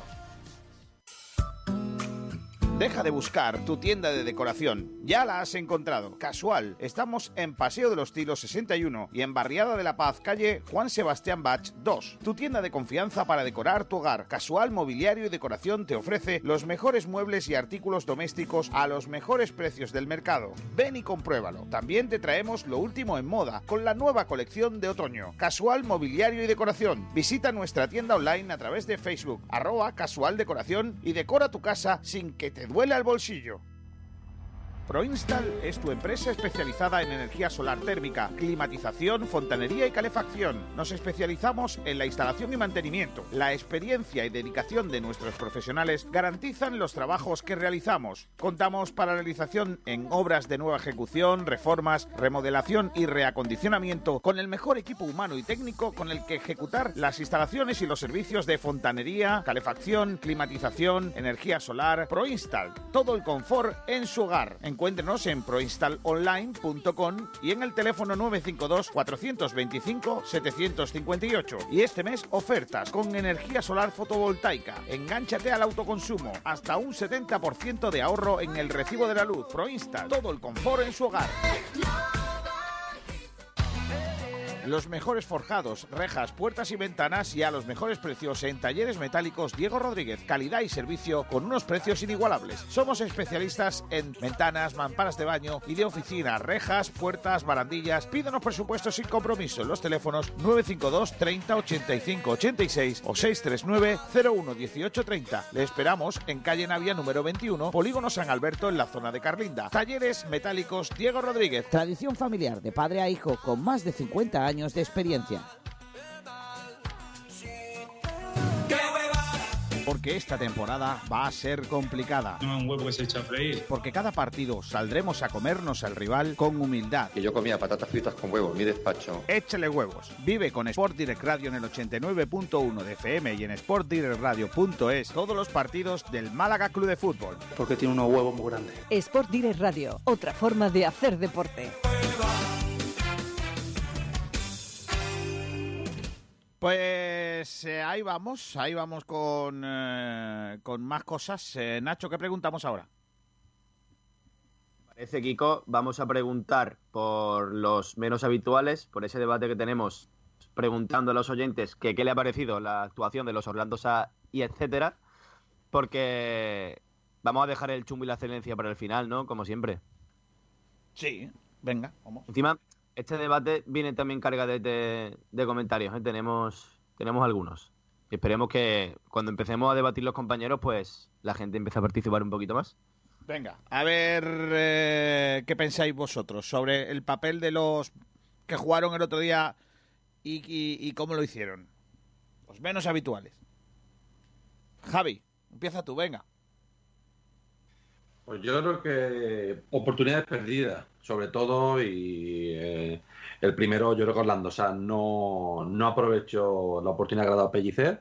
Se supone que está todavía mejorando el tema de la forma tras la lesión, pero yo creo que, que no. Entonces, se supone que la calidad esa que, que Orlando se va a aportar, a lo mejor con un poco de menos físico, se vio en la ocasión clara que tuvo de cabeza de gol. O sea, esa ocasión es la que no debe de fallar. Ahí es donde tiene que darse esa oportunidad y donde le dice a Pellicer, eh, estoy aquí, mira, la que tengo te la clavo. Esa chavarría la mete, eh, lo digo yo. Es que puede ser, porque ya viene en racha. Entonces, un jugador que viene a comerse, a comerse el puesto y decir esto es mío, ahí tiene que meter y decirle a Pellicer, eh, aquí está, mira el gol, entro y te la clavo. Luego, a lo mejor, mi desempeño físico en el partido no, no es el que pudiera dar por la circunstancia de la lesión y la no continuidad en, en el once titular o a lo largo de los partidos, tal, pero ha demostrado que está al nivel muy por debajo del esperado y que eso, esa calidad que se le, se le exige es en esa oportunidad de gol, que lo que hemos dicho, podemos fallar y tal, pero Orlando Sanz no se lo puede permitir, entonces esa ocasión la tiene que clavar. Y yo creo que entre eso y el partido que yo creo que estuvo ahí disipado en la delantera del Málaga, no se le vio mucho, no se le nombró mucho, yo creo que ahí donde se vio que no aprovechó la oportunidad. Tampoco lo vamos a matar, pero está claro que se demuestra un poco el por qué Pelli no, no, está, no está dándole la, la oportunidad y entre ellos, por ejemplo, pues eso, destacó la Orlando Sa sobre todo. Guillermo. Sí, para mí Orlando Sano no, no dio el nivel ¿eh? y me preocupa que no lo pueda dar. Es verdad que se ha metido en el grupo, el otro día celebrando el gol como un juvenil más en Fuenlabrada, que para mí eso dice mucho de la, digamos, de, de la unión que hay de Orlando Sá y el Málaga, de, del nexo que tiene Orlando Sá con el grupo, con el vestuario, pero tiene que reencontrarse. Es verdad que jugó su primera titularidad, creo, eh, siendo un delantero referencia en en el Málaga y no demostró que pueda aportar más de lo que está aportando. Fue oportunidad totalmente perdida, como dice el compañero, y creo que puede mm, eh, estar cabreado, eh, o por lo menos frustrado porque no le salen las cosas para un delantero que tiene muchas ganas, creo, por lo que se le ve en el campo cuando falla un, un balón o cuando no gana un salto, de triunfar aquí en la segunda división española con, el Málaga. Para mí eso es lo más importante del partido, ver que Orlando Sá no puede dar eh, nivel y que Calle tampoco tuvo su mejor tarde, aunque yo en Calle sí confío mucho más de cara al presente y al futuro a corto plazo y a, y a medio. Pero bueno, eh, lo de Orlando es, es lo peor. Y Jozabed me dejó frío. Yo no soy muy partidario de que Jozabed sea siempre titular, porque creo que da al Málaga mucho, pero sobre todo cuando el partido está un poquito más cansado, puede mover más el balón. Y creo que se deja claro de que Jozabed puede ser titular en algunos partidos, pero no siempre es favorable de ser titular en otros. ¿Tú qué piensas, Fernando? Pues que, pues que de- algunos jugadores demostraron el por qué Pellicer no los pone titular, tanto como lo demandábamos y, y lo hemos visto. En este partido lo hemos visto. Lo de Orlando Sass se está viendo, que no cuenta con él es por eso, precisamente. José es muy intermitente, lo estuvo mal y, y evidentemente todos los equipos, in- incluido el Málaga, tienen titulares y suplentes, evidentemente, claro que sí. Yo creo que eso... Se ha hecho patente. Sí. Kiko.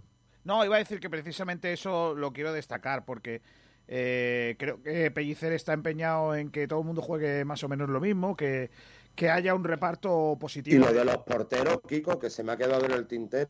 Sigo sin entender esto de cada dos partidos cambiar de portero. No es porque Soriano la cagara el sábado, pero los porteros, el puesto más específico de un equipo. Y los porteros, perdona, pero tienen que tener continuidad. La Y- defensa tiene que tener confianza en su portero. Lo que no puede hacer es que ahora se tenga. Todos los porteros chi- no chillan de distintas maneras sus defensas, no mandan igual desde atrás. Los defensas pues no se acaban de acostumbrar tampoco a eso. Y si todos los equipos que funcionan bien tienen una estrategia marcada con los porteros, que es un titular y un suplente, yo no sé por qué Pellicer se ha inventado esta especie de rotación que no va a dar motivación a los porteros porque saben de sobra que cada dos partidos van a cambiar. Es decir, no es si la cago va a entrar el otro y si lo hago bien voy a seguir jugando, no. La cague o juegue bien, voy a jugar cada dos partidos. Entonces, Yo es que, mm, yo es que me- yo creo que la estrategia está marcada. Sí, que sí. Dime. Termina, termina, no, termina, termina. No, no, ya, ya, ya he acabado con el tema de los porteros. Que, que ya estoy mosque- un poco mosquetera a ver, a ver si es que Soriano tiene una cláusula de que tenga que jugar 20 o 25 partidos. Él ha dicho que no. Cuando lo entrevistamos y lo preguntamos, dijo es que que, de no. eso ¿eh? no nos vamos a enterar, es que de eso a lo mejor, porque quedaría feo de que, a- de que le impongan a un entrenador que tenga que jugar un futbolista, claro. Yo lo que te digo... Pau Torres jugó casi todos los partidos en el Málaga. ¿Supimos si había cláusula o no había? Sí, le preguntamos y, y dijo que no. Y no había cláusula. Y no había, que No, no. sepamos. Evidentemente Pau Torres se ganó por su calidad jugar todos los partidos, porque quizás fue esa temporada el jugador más regular del Málaga, pero en este caso lo de los porteros no lo sé, es que esto de que jueguen cada 15 días, yo qué sé. Yo al principio sí que estaba un poco de acuerdo en que jugara, en que un poco una cierta alternancia por no dejar el segundo portero, el aparentemente suplente, dejarlo un poco sin competitividad, que luego llegara a la Copa del Rey y estuviera sin jugar apenas partido, o que incluso eh, se lesionara el primer portero y de repente llegara el otro y jugara sin haber jugado apenas partido. Pero yo ya estoy viendo que, como ya se ha, se ha hablado muchísimo entre todos, de que esto al final acaba perjudicando, y lo que habéis comentado. Ya sabes que cada 15 días te toca jugar. Incluso te puede decir que te relaja. Vale, ahora me toca a mí, me relajo, tal. Porque sé que haga mejor o peor, voy a intentar hacer lo mejor posible, pero bueno, si fallo, es que viene el banquillo, porque me va- eh, toca la rotación. Y a la viceversa, que- y a la viceversa, el portero va a hacer dos partidazos y lo van a sentar en el banquillo. Claro. Claro, Entonces- yo, yo es que creo que esto debería estar sujeto al rendimiento de los porteros. Es decir, rotarlos siempre y cuando sea no cada dos partidos y sí si lo haces bien sigue jugando y si la cagas entra tu compañero, en ese caso sí lo entendería porque sería una forma de tener a los dos enchufados. Pero es que yo Mm. creo que esto, como ha dicho Javi, hace que se relajen cuando sea el segundo partido consecutivo que jueguen porque va a decir, me voy a ir al banquillo, haga lo que haga, y esas dos semanas en las que sabe que no va a jugar, pues va a entrenar un poquito a lo mejor más bajo de ritmo, no se va a entregar al 100%, como las semanas que sí te va a tocar jugar porque sabes que pase lo que pase, salvo que haya una lesión o una sanción, vas a estar en el banquillo. Entonces, yo creo que esto es muy contraproducente. Y al final es lo que he dicho antes, que los equipos que funcionan tienen un portero que es titular y otro que es suplente en caso de emergencia, de competición copera o de lo que sea.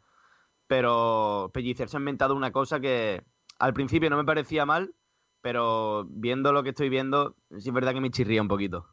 Y en la línea defensiva influye muchísimo.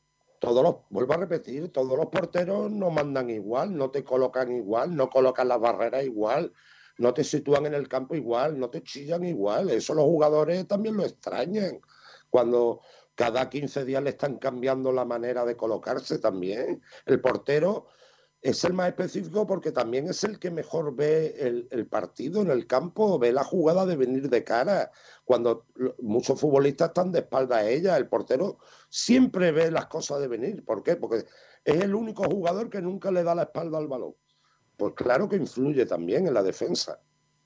Y sobre todo porque Dani sale mucho y Juan sale poco. O sea, Juan Soriano, aparte de estar poco acertado entre los tres palos, claro. es que siempre que Claro. toca balón lo hace en área chica. Y Dani Barrio es un portero no hay que sale mucho, que juega con balón, que, que va a la banda, que sale a- un poquito fuera del área para coger el balón cuando ve que sale antes de- del delantero. Yo sé con Fernando, para mí influye mucho eh, el tema de la característica de cada portero y encima, si pones por encima que Dani Barrio está dando un nivel, yo creo que notable alto y Juan Soriano no pasa del cinco y medio, eh, para mí no tiene ahora sentido la rotación en este justo momento. Yo creo que eh, al principio yo también soy como Javier. Yo, mm, yo pensaba, o sea, yo creo que los dos porteros del Málaga al principio de temporada me parecían igual de buenos. Creo que no era mucha diferencia entre unos y otros. Y entonces veo, entiendo que el, el entrenador diga, venga, os voy a dar la oportunidad de que mostréis quién tiene que jugar. Pero es que ya no queda duda. O sea, a mí no me queda ninguna duda ahora mismo que Barrio está mejor que Soriano. Entonces yo lo que creo que tiene que descartar ya eh, esa teoría de los dos juegan lo mismo. Es que creo que es innecesario. Yo al menos eso es lo que creo. Sí. Porque Incluso ese, a lo mejor que incluso eso, que Dani Barrio acabe jugando, hace que Soriano diga, pues ahora me voy a poner otra vez las pilas y voy a demostrar que a lo mejor no he dado el plus ese que necesite, me voy a poner a las pilas, incluso si me pongo en copa y darlo todo para intentar volver a ganarme la titularidad, pero si juegas cada 15 días, yo creo que al final es contraproducente y lo que estamos comentando. Yo creo que ya es el momento de elegir y yo ahora mismo Dani Barrio está un poquito por encima de Soriano, que yo considero que es un gran portero, pero que yo creo que limando y puliendo algo podría disputar la titularidad a Barrio. Pero a día de hoy, yo creo que el portero es Dani Barrio por lo que se ha visto. eh, ¿creéis que Pellicer no va a cambiar esa dinámica? ¿O, o- o como ha hecho otras cosas? Yo creo que sí. Yo creo que sí, que él estaba esperando a que uno de los dos tuviera un fallo gordo para decantarse por uno u otro. Y, hombre, un fallo lo puede tener cualquiera, en este caso el de Soriano que lo ha tenido, pero, pero a esto a Pellicer creo que ya le va a incitar a quedarse con Dani Barrio, que va a ser el titular. Bueno, vamos a leer oyentes. ¿Qué piensan los oyentes de la actuación de los menos habituales?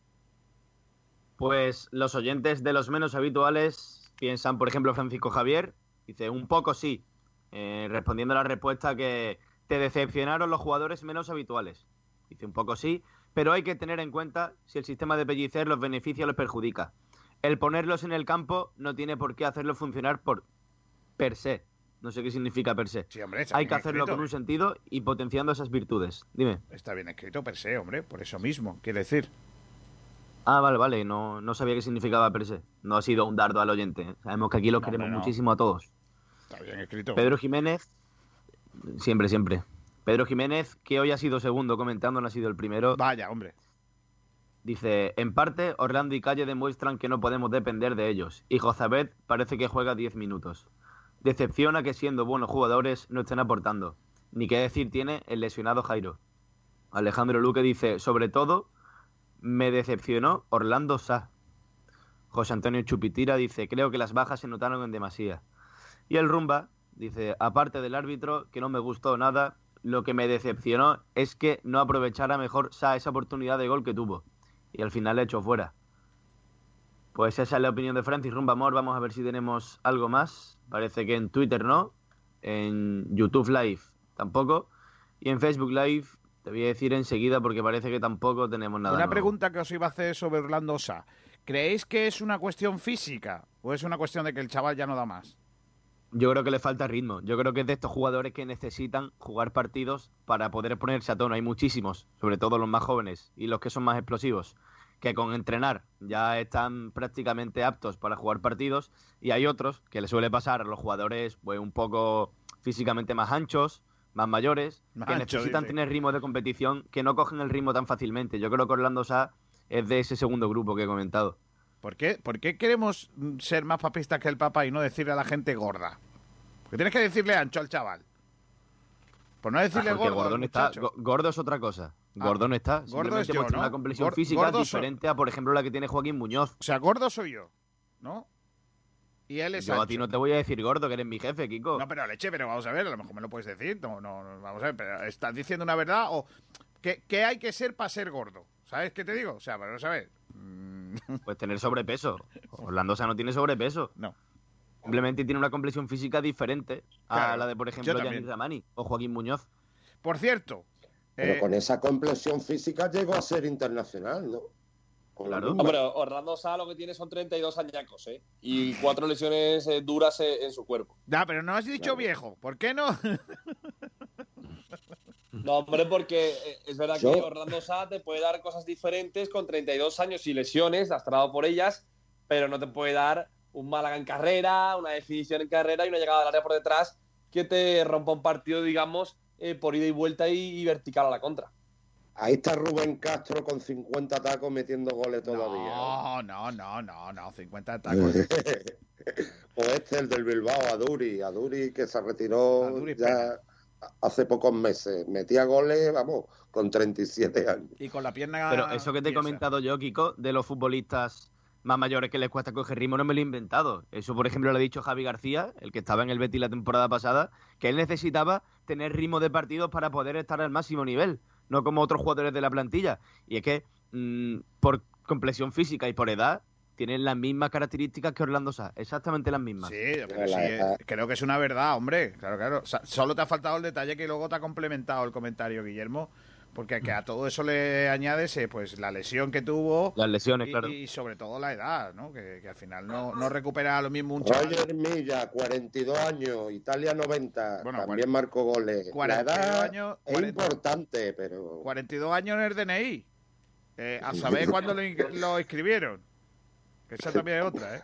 claro, que eso, como con lo de Conley en el Málaga, no sé si te acuerdas tú de cuando Conley, el Conley firmó, el central hondureño fichó por el Málaga, eh, vino que tenía, que tenía 23 años solo y al final se comprobó y tenía 29 tacos, cuando ya el Málaga lo había fichado, ¿sabes? Claro. Eso ahora muy buena, la, la prueba de, de los huesos, ¿no? ¿Cómo era aquello? El- eso del carbono 14. Carbono ¿no? 14, le van a hacer. Cuando cua- estas selecciones africanas que ganaban los mundiales sub-17, los campeonatos, como Ghana, como y de- venían los tíos con unas barbas que no veas y, y después tenían 23 o 24 años y eran sub-17, ¿sabes? Sí, sí, sí, sí, sí.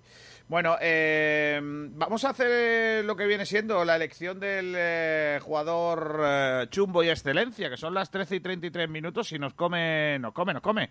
Nos come el tiempo. Eh, tenemos que elegir eh, los mejores y los peores del encuentro. Vamos allá, venga. Tu lugar en ronda para disfrutar del buen vino te ofrece el premio Jugador Excelencia del Málaga Club de Fútbol. Vamos a ver. Que tengo ganas de ver qué, qué, qué, qué diantres pasa. Chumbo y excelencia, ¿eh? Cuidado que hoy va a estar, por lo que se ve, la cosa complicada. A ver, empieza Javier. Chumbo y excelencia. Pues, tu voto. Chumbo Orlando Sá, porque no aprovechó su oportunidad y falló esa clara que tuvo. Y excelencia Cristian por el golazo. Que se lo han dado, por cierto, al portero en propia puerta, ¿eh? Sí, pero yo eso no lo entiendo porque vale que te toca la espalda, pero al final que manda la fuerza es el jugador. Yo no sé. Vamos, yo normalmente Sí, pero tenía como hay una segunda jugada, los criterios son cuando el balón mm, va en trayectoria a portería. Mm. Por ejemplo, si el balón va fuera, pega en un defensa y entra, es gol en propia meta. Si Mm. el balón va entre los tres palos, pega en el defensa y entra, el balón se lo conceden al delantero. Mm, Esos son los ujú. criterios que están usando. Entonces, claro, el balón ya venía rebotado cuando toca en el portero, el balón venía rebotado hacia atrás y es el portero el que la introduce. Entonces, por eso le dan el gol en propia meta al portero. Aún así, tú sigues dándole excelencia, Sí. ¿no? A Cristian. Yo sí. Vale. Sí. Eh, mm, vamos a leer oyentes. Venga, vamos a ir mezclando oyentes con, eh, con comentaristas. Primero te pregunto una cosa, Kiko. ¿Te leo los del otro día también? Claro, ¿O solamente todos, todos, todos, todos. Todos, vale. Pues empezando por hoy, te voy a leer el de Alejandro Luque que dice Chumbo Orlando Sá. Excelencia Ramón, aunque el otro día no estuvo tan bien como otros. Y el Rumba nos dice Excelencia Joaquín y Chumbito Tomatito Sá. Vamos a los del post partido. Porque Sergio Ramírez nos pone Excelencia Cristian y Chumbo Soriano. No podemos seguir rotando el portero. Y lo dice con exclamaciones, ¿eh? como quejándose. Vale, eh, Guillermo, ¿tú? A ver, eh, creo que voy a, a igualar con, con Javi. Eh, no hubo nadie, digamos, excelencia total como, como ese vino, pero para mí la excelencia, hombre, se lo lleva Cristian por provocar ese golazo que, que hace. Al final se lo mete el portero, pero es un golazo de Cristian y para mí el chumbo total. eh, te iba a decir Orlando Sá, pero te iba a decir por cambiar Juan Soriano, que sigue dando muestras de que no es portero titular para ese Málaga. Pues venga, apuntado queda. Eh, más oyentes. Francisco Javier, excelencia Ramón por decir alguno, Chumbo Soriano, pero elegir uno, porque elegir uno telita con los jugadores hoy, hoy referente al sábado, porque recordemos que es del sábado, todos estos comentarios. Porri dice, excelencia Cristian, Chumbo y Gordo a Soriano, que se la traga enterita, ya está bien derrotar al portero, porque Barrio, aparte de ser nuestro, es mucho mejor que Soriano. Pedro Jiménez dice, excelencia Joaquín por decir alguno, Chumbo, calle, Orlando al menos ha rematado. Madre mía. Vito, te leo este y si quieres le preguntas a Fernando. Sí. Vito dice, excelencia a nadie, chumbo a todos, cactus de oro, Juan Soriano. Cactus de oro, dicen, tío. Cactus de Fernando, ¿tú? Excelencia se la voy a dar a Yanis por el primer tiempo que hizo. Después se diluyó como un azucarillo, pero no solo él, sino todo el equipo. Y, y a Orlando Sá le doy el chumbo. Estaba entre Orlando Sá y Dani Barrio, pero por su trayectoria que lleva, Orlando Sá también. Dani Barrio no jugó, Fernando. Perdón, Soriano, a Soriano, ya como estoy pensando en el próximo partido que va a jugar Dani Barrio. ya le toca, le toca. Sí, sí, sí. sí, sí. Eh, eh, vamos a hacer más oyentes, venga. Málaga nuestra, dice chumbo para Soriano y excelencia para Yanis. Y pecado sin limón, dice chumbo Soriano, el peor de largo, se veía venir, con esa camiseta color amarillo limón. Excelencia Ramón, el jugador excelencia de Sport Direct Cartagena, Radio Cantón Pulido Santana. Vaya robo, madre mía, ríete tú del Dioni comparado con este árbitro. Bueno, Pues sí. Ya nos estamos liando con los porteros. Habéis dado cuenta que hasta yo me he liado que no- ya no sabía ni quién había jugado. Ni quién había jugado, ¿verdad? Está bien, está bien. y te voy a leer también Facebook Live que tenemos unos comentarios más, Venga, ¿vale, Kiko? Venga. Fernando Jesús Bueno Naranjo nos dice, estoy de acuerdo con Fernando, creo que hay algo raro con lo de los porteros y los cambios. Jorge Delgado Ramírez dice, vamos, se puede estar regular físicamente ya que tiene tiempo entrenando, pero fallar un gol como el del sábado, un, de- un centro delantero, yo vería por darle salida y buscar a otro que seguramente lo hará mejor, pero difícil. Esto es lo que tenemos nuevo en Facebook Live. Pues nada, ha ganado. bueno, eh, me faltas tú, Nacho. Sí, porque no me has preguntado en ninguno de los debates, Kiko García. Es verdad, porque, porque tú has puesto yo no debato. No, yo no he puesto eso. Lo que pasa es que piensas que soy un hombrecillo lamentable. No, hombre, no. Eh, venga, dime tú, Chumbo, y tu excelencia, por favor. Mi chumbo es para Tomatito Sa y mi excelencia se la voy a dar a Cristian porque marcó el gol, pero tampoco estuvo especialmente bien. Yo le voy a dar la excelencia a eh, Ramón y el chumbo a Soriano. Eh, es que está súper complicado elegir. La excelencia tiene cinco votos, Cristian Ramón cuatro. Eh, y el chumbo se lo lleva Soriano de calle, básicamente. ¿Y Tomatito Sa cuántos tiene? Eh, tiene cuatro más uno. Eh, Tomatito Sa. Y Soriano tiene ocho. O sea que- Te prometo que lo de Tomatito Sa no te lo he preguntado para, para buscar la rima, es que no, pero ya como ya, ya me temo lo peor. Ya me pongo yo siempre ahí en, en lo, en lo peorcito, lo peorcito de, de vosotros, que sois unos lamentables. Por cierto, noticia que hemos, no sé si está publicada yo en la página web o no. Gianni Ramani no va a poder jugar contra la Almería. Tiene Lo ha publicado cláusula, Pedro Jiménez esta mañana. tiene cláusula del miedo. Bueno, pues el jugador quizá más en forma del equipo, pues se cae el próximo partido. Qué mentira la cláusula del miedo, eh. Madre de mi vida, eh. En la propia, la- la propia cláusula esto- lo dice, el propio nombre lo indica. Miedo. Tienen miedo de que juegue. Esta cláusula la inventó el Real Madrid a raíz de que Moriente, que jugaba en el Mónaco, le- los eliminara de la Copa de Europa. Desde entonces, casi mu- muchos equipos la incluyen en sus contratos. Pues es que a mí me parece una mentira de, de- pues si cedes a un tío, cédelo con todas las consecuencias. No, no, vamos, yo, yo es que no lo entiendo.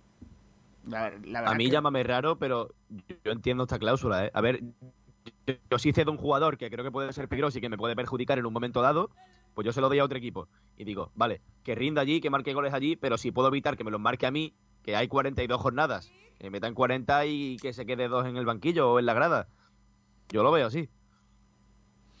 No sé. Eh, mañana podremos, mañana no, mañana no, no hacemos como buen día de la Inmaculada Concepción.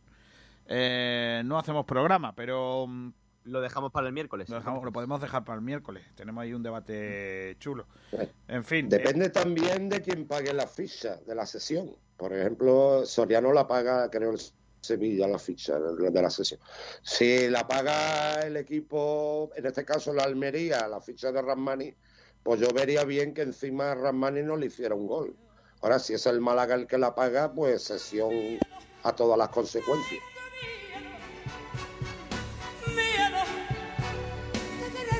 Bueno, de quererte no, pero miedo sí que tiene el Almería de que juegue Gianni Ramani, que se va a perder el próximo partido de el Málaga de fútbol.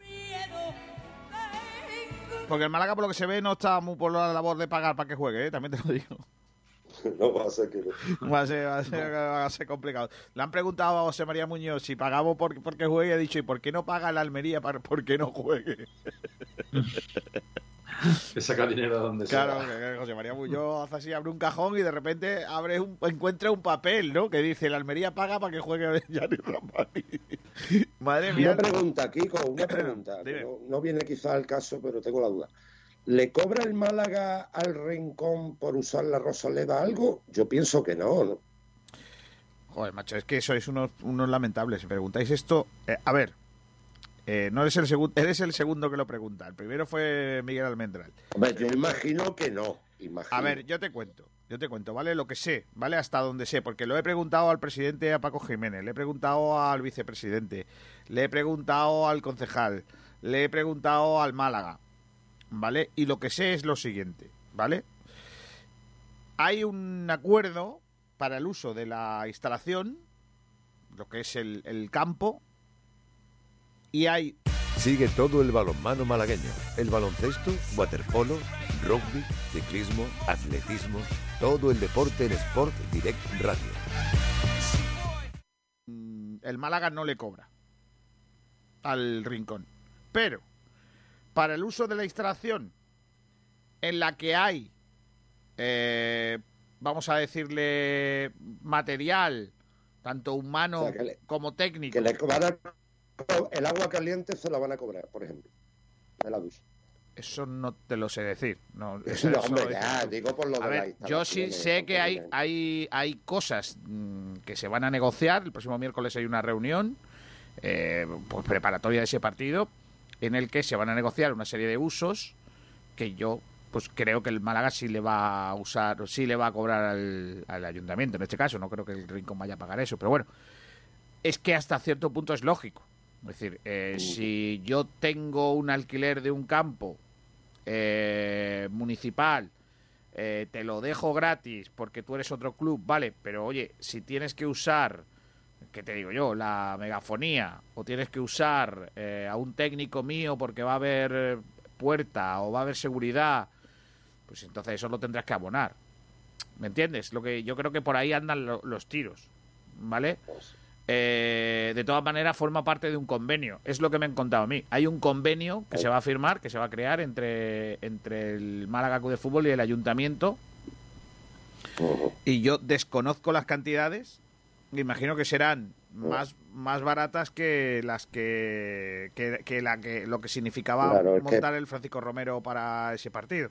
El ayuntamiento, el ayuntamiento de Rincón, pues que, entendía que, no podía hacer una inversión para un solo día, que parecía una tontería, eh, y, y más aún pues en una instalación pública que no lo necesita. Porque, eh, os recuerdo que las peticiones de la mayoría de las peticiones de la Real Federación Española de Fútbol para la disputa de ese partido pues son son no son necesarias para que se pueda jugar fútbol en el Francisco Romero, ¿no? Ayer, sin ir más lejos, estuvimos viendo el partido de tercera división entre el Palo y el Malagueño y el partido, las luces del nuevo San Ignacio, por mucho que quieran, a lo mejor en el partido se pueden ver, pero televisivamente eso era horrible.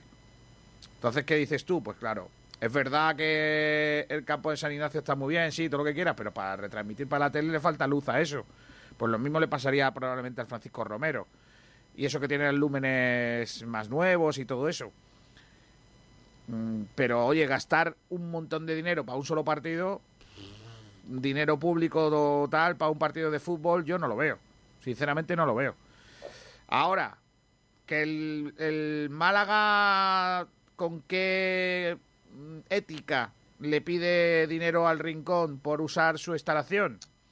Pues yo creo que por usar la instalación, que no olvidemos que al final no deja de ser una eh, instalación que está cedida por las tres, eh, bueno, las tres, eh, eh, las tres, ¿cómo lo, cómo lo diría? Administración. Administraciones, eh, que me faltaba eso. Administraciones, Ayuntamiento, Diputación y Junta de Andalucía a otro equipo de la provincia, pues vale, pero oye, ahí dentro hay una serie de trabajadores, hay una serie de, de cosas que se tienen que poner en marcha para la disputa de un partido como esa índole y ahí, oye, ahí sí tienen que, ponerse encima de la mesa unas cantidades, ¿no? Yo creo que en eso está la, la cosa. La pregunta es quién paga la luz del estadio. ¿La paga el ayuntamiento? ¿La paga las tres administraciones o la paga el Málaga?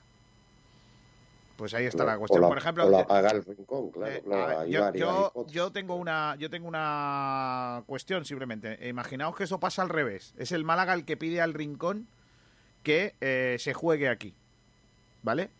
Eh, tiene el campo cerrado y necesita un campo, ¿vale? El Rincón le presta el campo, pues como el Rincón no se juega nada económicamente, pues se lo presta, ¿vale? Pero si tiene que poner eh, un guardia de seguridad y todo eso, no lo va, no va a correr a cargo del Rincón, tendrá que correr a cargo del Málaga, que es el que lo necesita, ¿vale? Eh, la diferencia es que en el Francisco Romero, o en el campo del Rincón que queráis, la luz la paga el ayuntamiento y, eh, y el, la- el club no paga nada de eso, y yo no sé en el Estadio de la Rosaleda quién paga eso. Si lo paga, me imagino que se lo paga el club, las luces. Pero, en fin, insisto en que yo no veo nada malo en que el Málaga quiera cobrar por el uso de eh, determinadas cuestiones dentro del estadio. No, no lo veo. Ahora, lo que no vería bien es que cobrasen por el alquiler del, del campo, de la Rosaleda en sí. No lo vería bien. El Málaga, el Málaga eh, se aprovecha de muchos futbolistas en categoría benjamines, alevines, eh, del Rincón, Ah, y- más lejos. Tenemos el ejemplo de Juan Cruz en el Atlético malagueño, incluso ya ha disputado minutos con el equipo. que Juan Cruz era futbolista del Rincón. Quien dice Rincón puede decir Calamija, el Ronda, el Churriana, todos los equipos de fútbol base, claro. Eh, de todas maneras, también te Estaría digo... bien que le cobraran encima del césped, claro. Eh, eh, Fernando, te cuento, el Club Deportivo Rincón tiene un convenio, fíjate, eh, que el primero en Málaga que, se, que, que ha firmado, en el que eh, ya sabes que hasta esta semana, a ver, a ver si el día 10 hay un arreglo de eso, los jugadores no podían cambiar de, de localidad para entrenar. Entonces hay muchos jugadores de la cantera del Málaga que Málaga entrenar con sus equipos. Para que esos niños, esos jugadores, esos chavales puedan entrenar en las instalaciones del Club Deportivo Rincón y a su vez jugadores de Málaga que no pueden entrenar con los equipos de Rincón porque no pueden venir hasta Rincón de la Victoria que estamos al lado, eh, entrenen en Málaga con equipos del Málaga.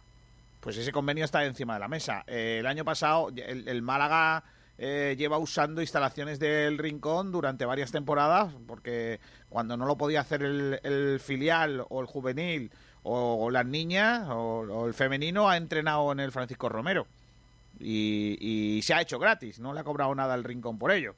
Sería de muy poca vergüenza, sinceramente, que el, Málaga ahora le quiera cobrar al Club Deportivo Rincón por el uso de la instalación para un partido tan especial como ese, ¿no? Ahora también eh, eh, estamos hablando sí, de, de usar unas instalaciones con unas medidas, etcétera, etcétera, que sí las pone el club y que eso tiene un gasto, ¿no? Por ahí sí, sí estoy de acuerdo con, con ello. De hecho, el Málaga-Barcelona femenino de hace dos temporadas, cuando estaba el Málaga en la Liga de Iberdrola, se jugó en el Francisco Romero, que fue televisado por Gol. Claro, el. Málaga ha usado mucho esas instalaciones. Correcto. Bueno, voy a despedir a Guille Casquero, a Javier y a Fernando. Un abrazo fuerte a los tres. Hasta la próxima, que paséis buen puente, aunque hoy habéis estado echando un ratito aquí con nosotros, ¿eh? Hasta luego, Kiko. Frecuencia, chao. Adiós, Guillermo. Eh, adiós, Fernando. Venga, un abrazo. Gracias Cuídate. a Adiós, vosotros. adiós, Javi Ballesteros. Hasta luego, Kiko. Un abrazo a todos. Hasta luego, crack. Eh, Nacho, eh, mm, yo creo que habría que ir con alguna de las cositas, ¿no? Por ejemplo, empezamos con el, eh, con el fútbol, si quieren, más modesto, con los resultados de este fin de semana. Un fin de semana en el que, por ejemplo, el Marbella no pudo pasar del empate a uno en Las Palmas. Pues efectivamente, el Marbella que empató a uno en las Islas Canarias con el final de Las Palmas, con Las Palmas Atlético, en, un partido en el que marcaron Sato para los insulares y Juan Callejón, el hermano del jugador del Nápoles, para el Marbella. Partido que nos contó Javi Muñoz en esta casa y que deja un sabor agridulce en la parte costa soleña En- partido de, en el que de la provincia. Sato para los insulares Te- te- y Juan me Callejón, estás el escuchando del doble. jugador del Nápoles. Ahora. Pero Eh, con muchísimo retraso, ¿eh? Sí, sí, sí, sí, sí, sí, sí. Pero de repente ha salido ahí lo que viene siendo. Eh, eso en cuanto a Segunda División B.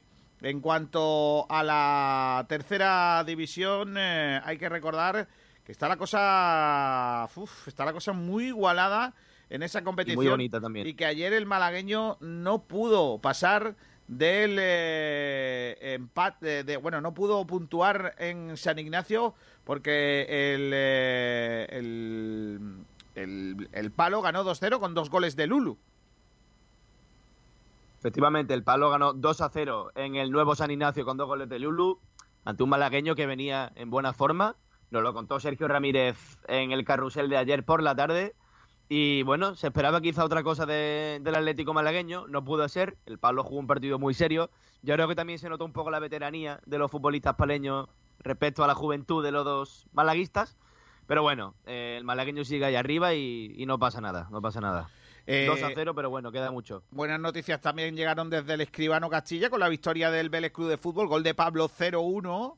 El eh, Vélez que se acerca a las posiciones de arriba de la tabla clasificatoria en una jornada en la que en el eh, grupo noveno de tercera división Alaurín el Grande, el Alaurino jugó en Estepona, empate a dos con un montón de goles que no era poco, empate a dos en un partido muy igualado y también muy trabado, con muchas faltas, etcétera, etcétera, eh, con eh, el eh, marcador de, como digo, empate a dos y recordar que también hubo empates en el Melilla Antequera, que terminó con empate a cero, y el Alaurín de la Torre 1, Juventud de Torremolinos 1. Marcó Apoño para el Alaurín de la Torre, que dio el em- que significaba el empate, pero no os podéis perder el gol de Gerrit, que es de como unos 10 metros por detrás del medio del campo. Es decir, estamos hablando de que desde su propio campo marca un golazo Gerrit, que ve el portero adelantado, la pega y marca uno de los goles de la jornada. Está por Twitter por ahí, yo lo he tuiteado esta mañana porque me parece un auténtico chicharrazo. Si no es el mejor del año, Sin duda. poco va a faltar, porque yo no he visto, yo no recuerdo un gol tan lejano en una jugada que no sea a balón parado, porque el balón estaba en juego, ¿eh? También te lo digo. Un golazo el que marca Gerrit para el la Juventud de Torremolinos que se pone por delante para ponerse por delante en el marcador. La información de tercera división con las dunas y ahora la información de división de honor con eh, Rincón Dental. Eh, una información que nos da estos marcadores: Torre del Mar 2, Vera 2. Churriana 0, Berja 3. Rincón 2, Athletic Coín 1. Unión Deportiva San Pedro 1, Casa Bermeja 1. Eh, Es importante eh, que el eh, conjunto rinconero vuelve a tener tres puntos en el casillero después que se quedara sin ninguno. Y el Berja que se aupa a la primera plaza después del traspié del Torre del Mar en casa ante el Vera. Primero Berja, segundo Torre del Mar, los dos igualados a puntos. Y el Churriana, pues que estaba también en la parte alta, que fíjate, el San Pedro también. O sea, es un, el único que ha salido reforzado esta jornada ha sido el Rincón porque el resto de los equipos pues han eh, pinchado. En primera andaluza, en el subgrupo A, en la jornada octava, se dieron estos marcadores. Málaga City 3, Malaca 0. Mijas 1, Benagalbón 2. Athletic Club, Athletic Club Fuengirola 4, Atlético Benamiel 0. Club Deportivo Torrox 0, Atlético Marbella 2. Y Algarrobo 1, Mijas Las Lagunas 2 en primera andaluza, pero en el subgrupo B, jornada octava, el equipo del pueblo de mi abuela, Trabuco, Trabuco 3, Almojía 0. Atlético Estación 2, al margen 1. Torcal 1, Cártama 1. Villanueva del Rosario 0, Club Deportivo Ronda 1. Y Sierra de Yeguas 2, Campillos 1. Descansó esta jornada el Pizarra. La segunda andaluza en el subgrupo A, Monda 4, Casares 0. Junquera Paraíso del Pinsapo 2, Alaurín de la Torre B 4. Fuengirola Los Boliches 1, Valle de Andalají 0. Y agárrense porque vienen curvas, muchos goles en el Colmenar 6, Zona Norte 3. Ese ya del grupo B, eh, Tiro Pichón 2, Marbellí 0. Río Gordo 1, Nerja 2. Y Villanueva de la Concepción 1, Totalán Atlético 0. Descansaron eh, esta semana el Ojén, el Casabermeja B y el Calamijas. En tercera andaluza, en el subgrupo A, Ardales 3, San Marcos 0. Olímpica Victoriana 1, Archidona 2. La Cala 3, Campanillas 0. Atlético Estación 6, Alameda 4. Madre mía, qué locura. Se, se- se puede, le puede dar a Muñiz un sarpullío con 10 goles en un partido. Madre mía. Lo sacan en camilla. Eh, ya te digo. Bonela 2, Riate 1. Descansó el Romeral en el subgrupo B. Tolox 2, Pablo Picasso 0. Juventud de Torremolinos B 1. Málaga Club de Fútbol C 3. Nueva Andalucía 4, Banús 1. Y perdió el oso, nuestro oso, por 5 a 1 ante la Unión Manilva. Descansaron el oso. Estepona Primarelli y el Cándor. Perdieron en, en esta jornada. Todos esos datos, todos esos resultados los tenéis también en la, pa- eh, en la página web de sportdirectradio.com en el resultados del fútbol malagueño de este fin de semana. Eh, son las eh, 2 menos 3 minutos. Cuéntame, balón. Bueno, balón, balón pequeñito, el futsal. ¿Qué ha pasado este fin de semana, Nacho? Pues este fin de semana empezando por el viernes y la primera división, ahora lo profundizaremos un poquito más en el sprint con Pablo Gil, pero Luma Antequera volvió a ganar prácticamente dos meses después ante un rival muy duro que está en la zona alta de la tabla, es el Betis Futsal. El Luma ganó 2 a 1 con goles de Nando Torres y de Alex Fuentes por el gol de Elías para los sevillanos.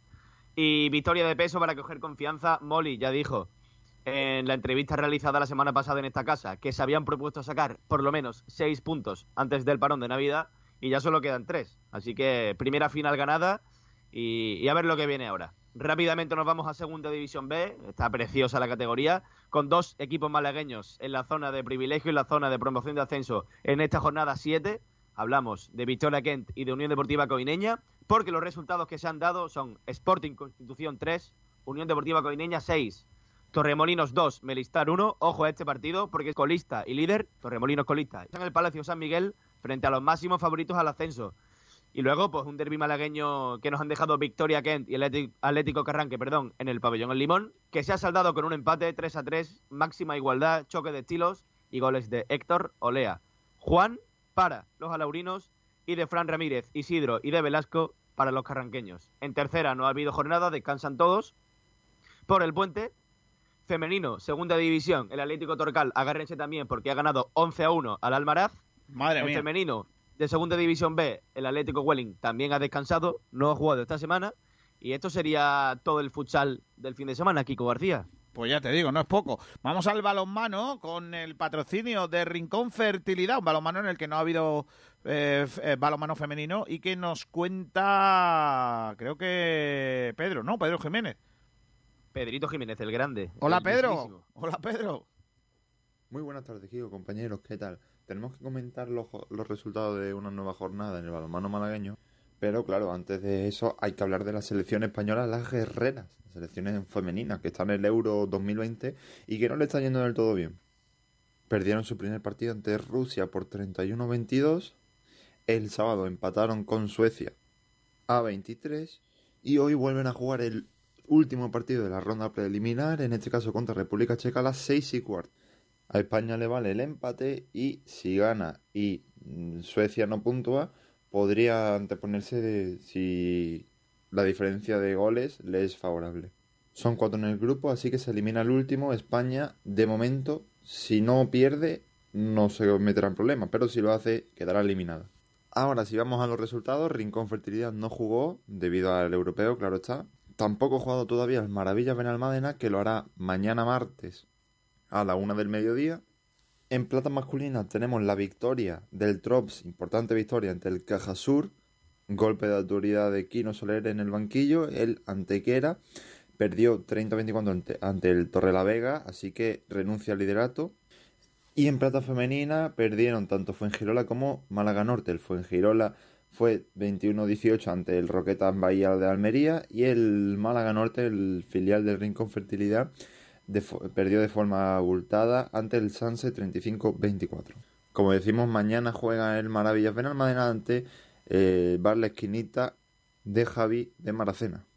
Más información en un ratito desde el sprint con Pablo Gil y Nahuel Brisek. Hasta otra. El balonmano que nos trae Pedro Jiménez y ahora el baloncesto. Victoria de Unicaja, una victoria del conjunto cajista importante, un baloncesto que nos trae, como siempre, los jamones Gómez del Pozo. Ponga usted en estas navidades un jamón Gómez del Pozo en su mesa, meta la pata de jamón estas navidades en casa. Muy buenas, Kiko. Hola, Alberto. Pues bueno, hoy haremos otra vez más ese adelanto para el sprint sobre lo que haremos después del baloncesto. Y bueno, pues haremos unas valoraciones y un postpartido sobre el encuentro que midió Unicaja y Aucas Murcia. Los cajistas ganaron por 102 a 81 y se asentaron un poco más en esos puestos que te dan el billete a la Copa del Rey, que es el principal objetivo de los malagueños, estar en ese primer título nacional. Y pues bueno, pues parece ser que lo tienen bastante bien encarrilado los de Luis Casimiro, sobre todo porque en ese encuentro ante UCAM Murcia tuvieron bastante acierto desde el tiro, sobre todo el tiro de tres. Y bueno, eh, luego ya el rebote fue lo que más condenó a los de Unicaja, pero bueno, eh, lo consiguieron solventar en las otras facetas del juego, así que no supuso un gran problema. Eh, también oiremos las declaraciones de, de Luis Casimiro sobre el propio encuentro que dio en la rueda de prensa posterior y bueno, y también el jugador vinos y eventos que eligen nuestros oyentes todas las semanas. Por eso les animo a que, a que vayan a nuestras redes, nuestro Twitter y voten por su favorito. Pues esa es la información del baloncesto con los amigos de, de, de- de- de- de Jamones Gómez del Pozo. El balonmano lo hemos contado, el baloncesto también. eh, más detalles es que eh, ganó, o en este caso no pudo ganar, el eh, Benamiel. Uy, el Benamiel, el Benalmádena, que perdió en el eh, partido ante el Sardinero, el eh, club eh, hockey Benalmádena perdió en su casa, creo que fue 0-2, ¿puede ser? ¿Nacho? ¿Me escuchas, Kiko? Ahora, ahora sí, ahora sí te oigo. Perdió 1-2 contra el Sardinero. 1-2, mira. En Benalmádena, en Benalmádena fue. Este fin de semana también la, la victoria, volvió a la senda de la victoria, el Pizarra de volei, que ganó 3 set a 0 y que suma 6 victorias en 7 encuentros, solo una derrota ante el Leganés. Así que, bueno, eh, esa es buena noticia, sin duda alguna. La derrota Eh, bueno, no hubo wa- waterpolo, no hubo tampoco eh, rugby, así que bueno, ya a esperar. Y no hubo tampoco fútbol femenino. Así que ya la cosa está nada más que, que ya todo contado. ¿Te parece Y que- parón también en baloncesto, en las ligas menores, Claro. las ligas más humildes, tampoco hubo partidos. Pues mira qué bien. Yo creo que deberíamos de, de poner punto y final con un poquito de música. Me parece bien, me parece bien. ¿Te parece que pongamos... Mira, Un poquito de Michael Bublé, que ayer nos lo pasamos muy bien hablando de la Navidad y de esas cositas. No, hombre, broma, que aburrido, no, no. Vamos a poner lo último que estrenaron ayer, si no me equivoco. ¿Ayer o cuándo? Sí, no, antes de ayer. Lo último de Black Eyed Peas. Es un grupo a mí me gusta. De lo, de lo poco internacional que a mí me pone cachondillo, son estos de Black Eyed Me Peas. parece una grandísima idea, Kiko García. Y canta con Shakira una película que se llama... Una película, joder. Una canción que se llama Girl Like Me. O como se diga. Eh, No, yo creo que lo he dicho bien. Ahí vamos. Black Eyed Peas y Shakira. El videoclip es una cosa de locos. Ya también os lo digo, ¿eh?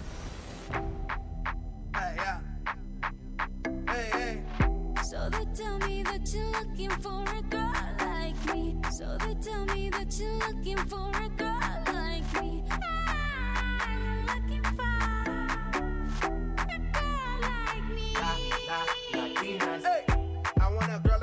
like Shakira. Esa latina está rica. Mamma mía, pues aquí están los Black Eyed Peas. Adiós, Nacho, hasta luego. Que Dios te perdone, Kiko, tú sabes por qué. Hasta luego. ¿Por qué? ¿Qué he hecho? Porque no eres del Betis. Ah, eres muy tonto. Adiós, niño. Ahí vamos. Girl Like Me, Black Eyed con Shakira para cerrar el eh, día de hoy. Mañana no tenemos frecuencia malaguista. Ahora llega el sprint. Hasta el miércoles a todos. Adiós.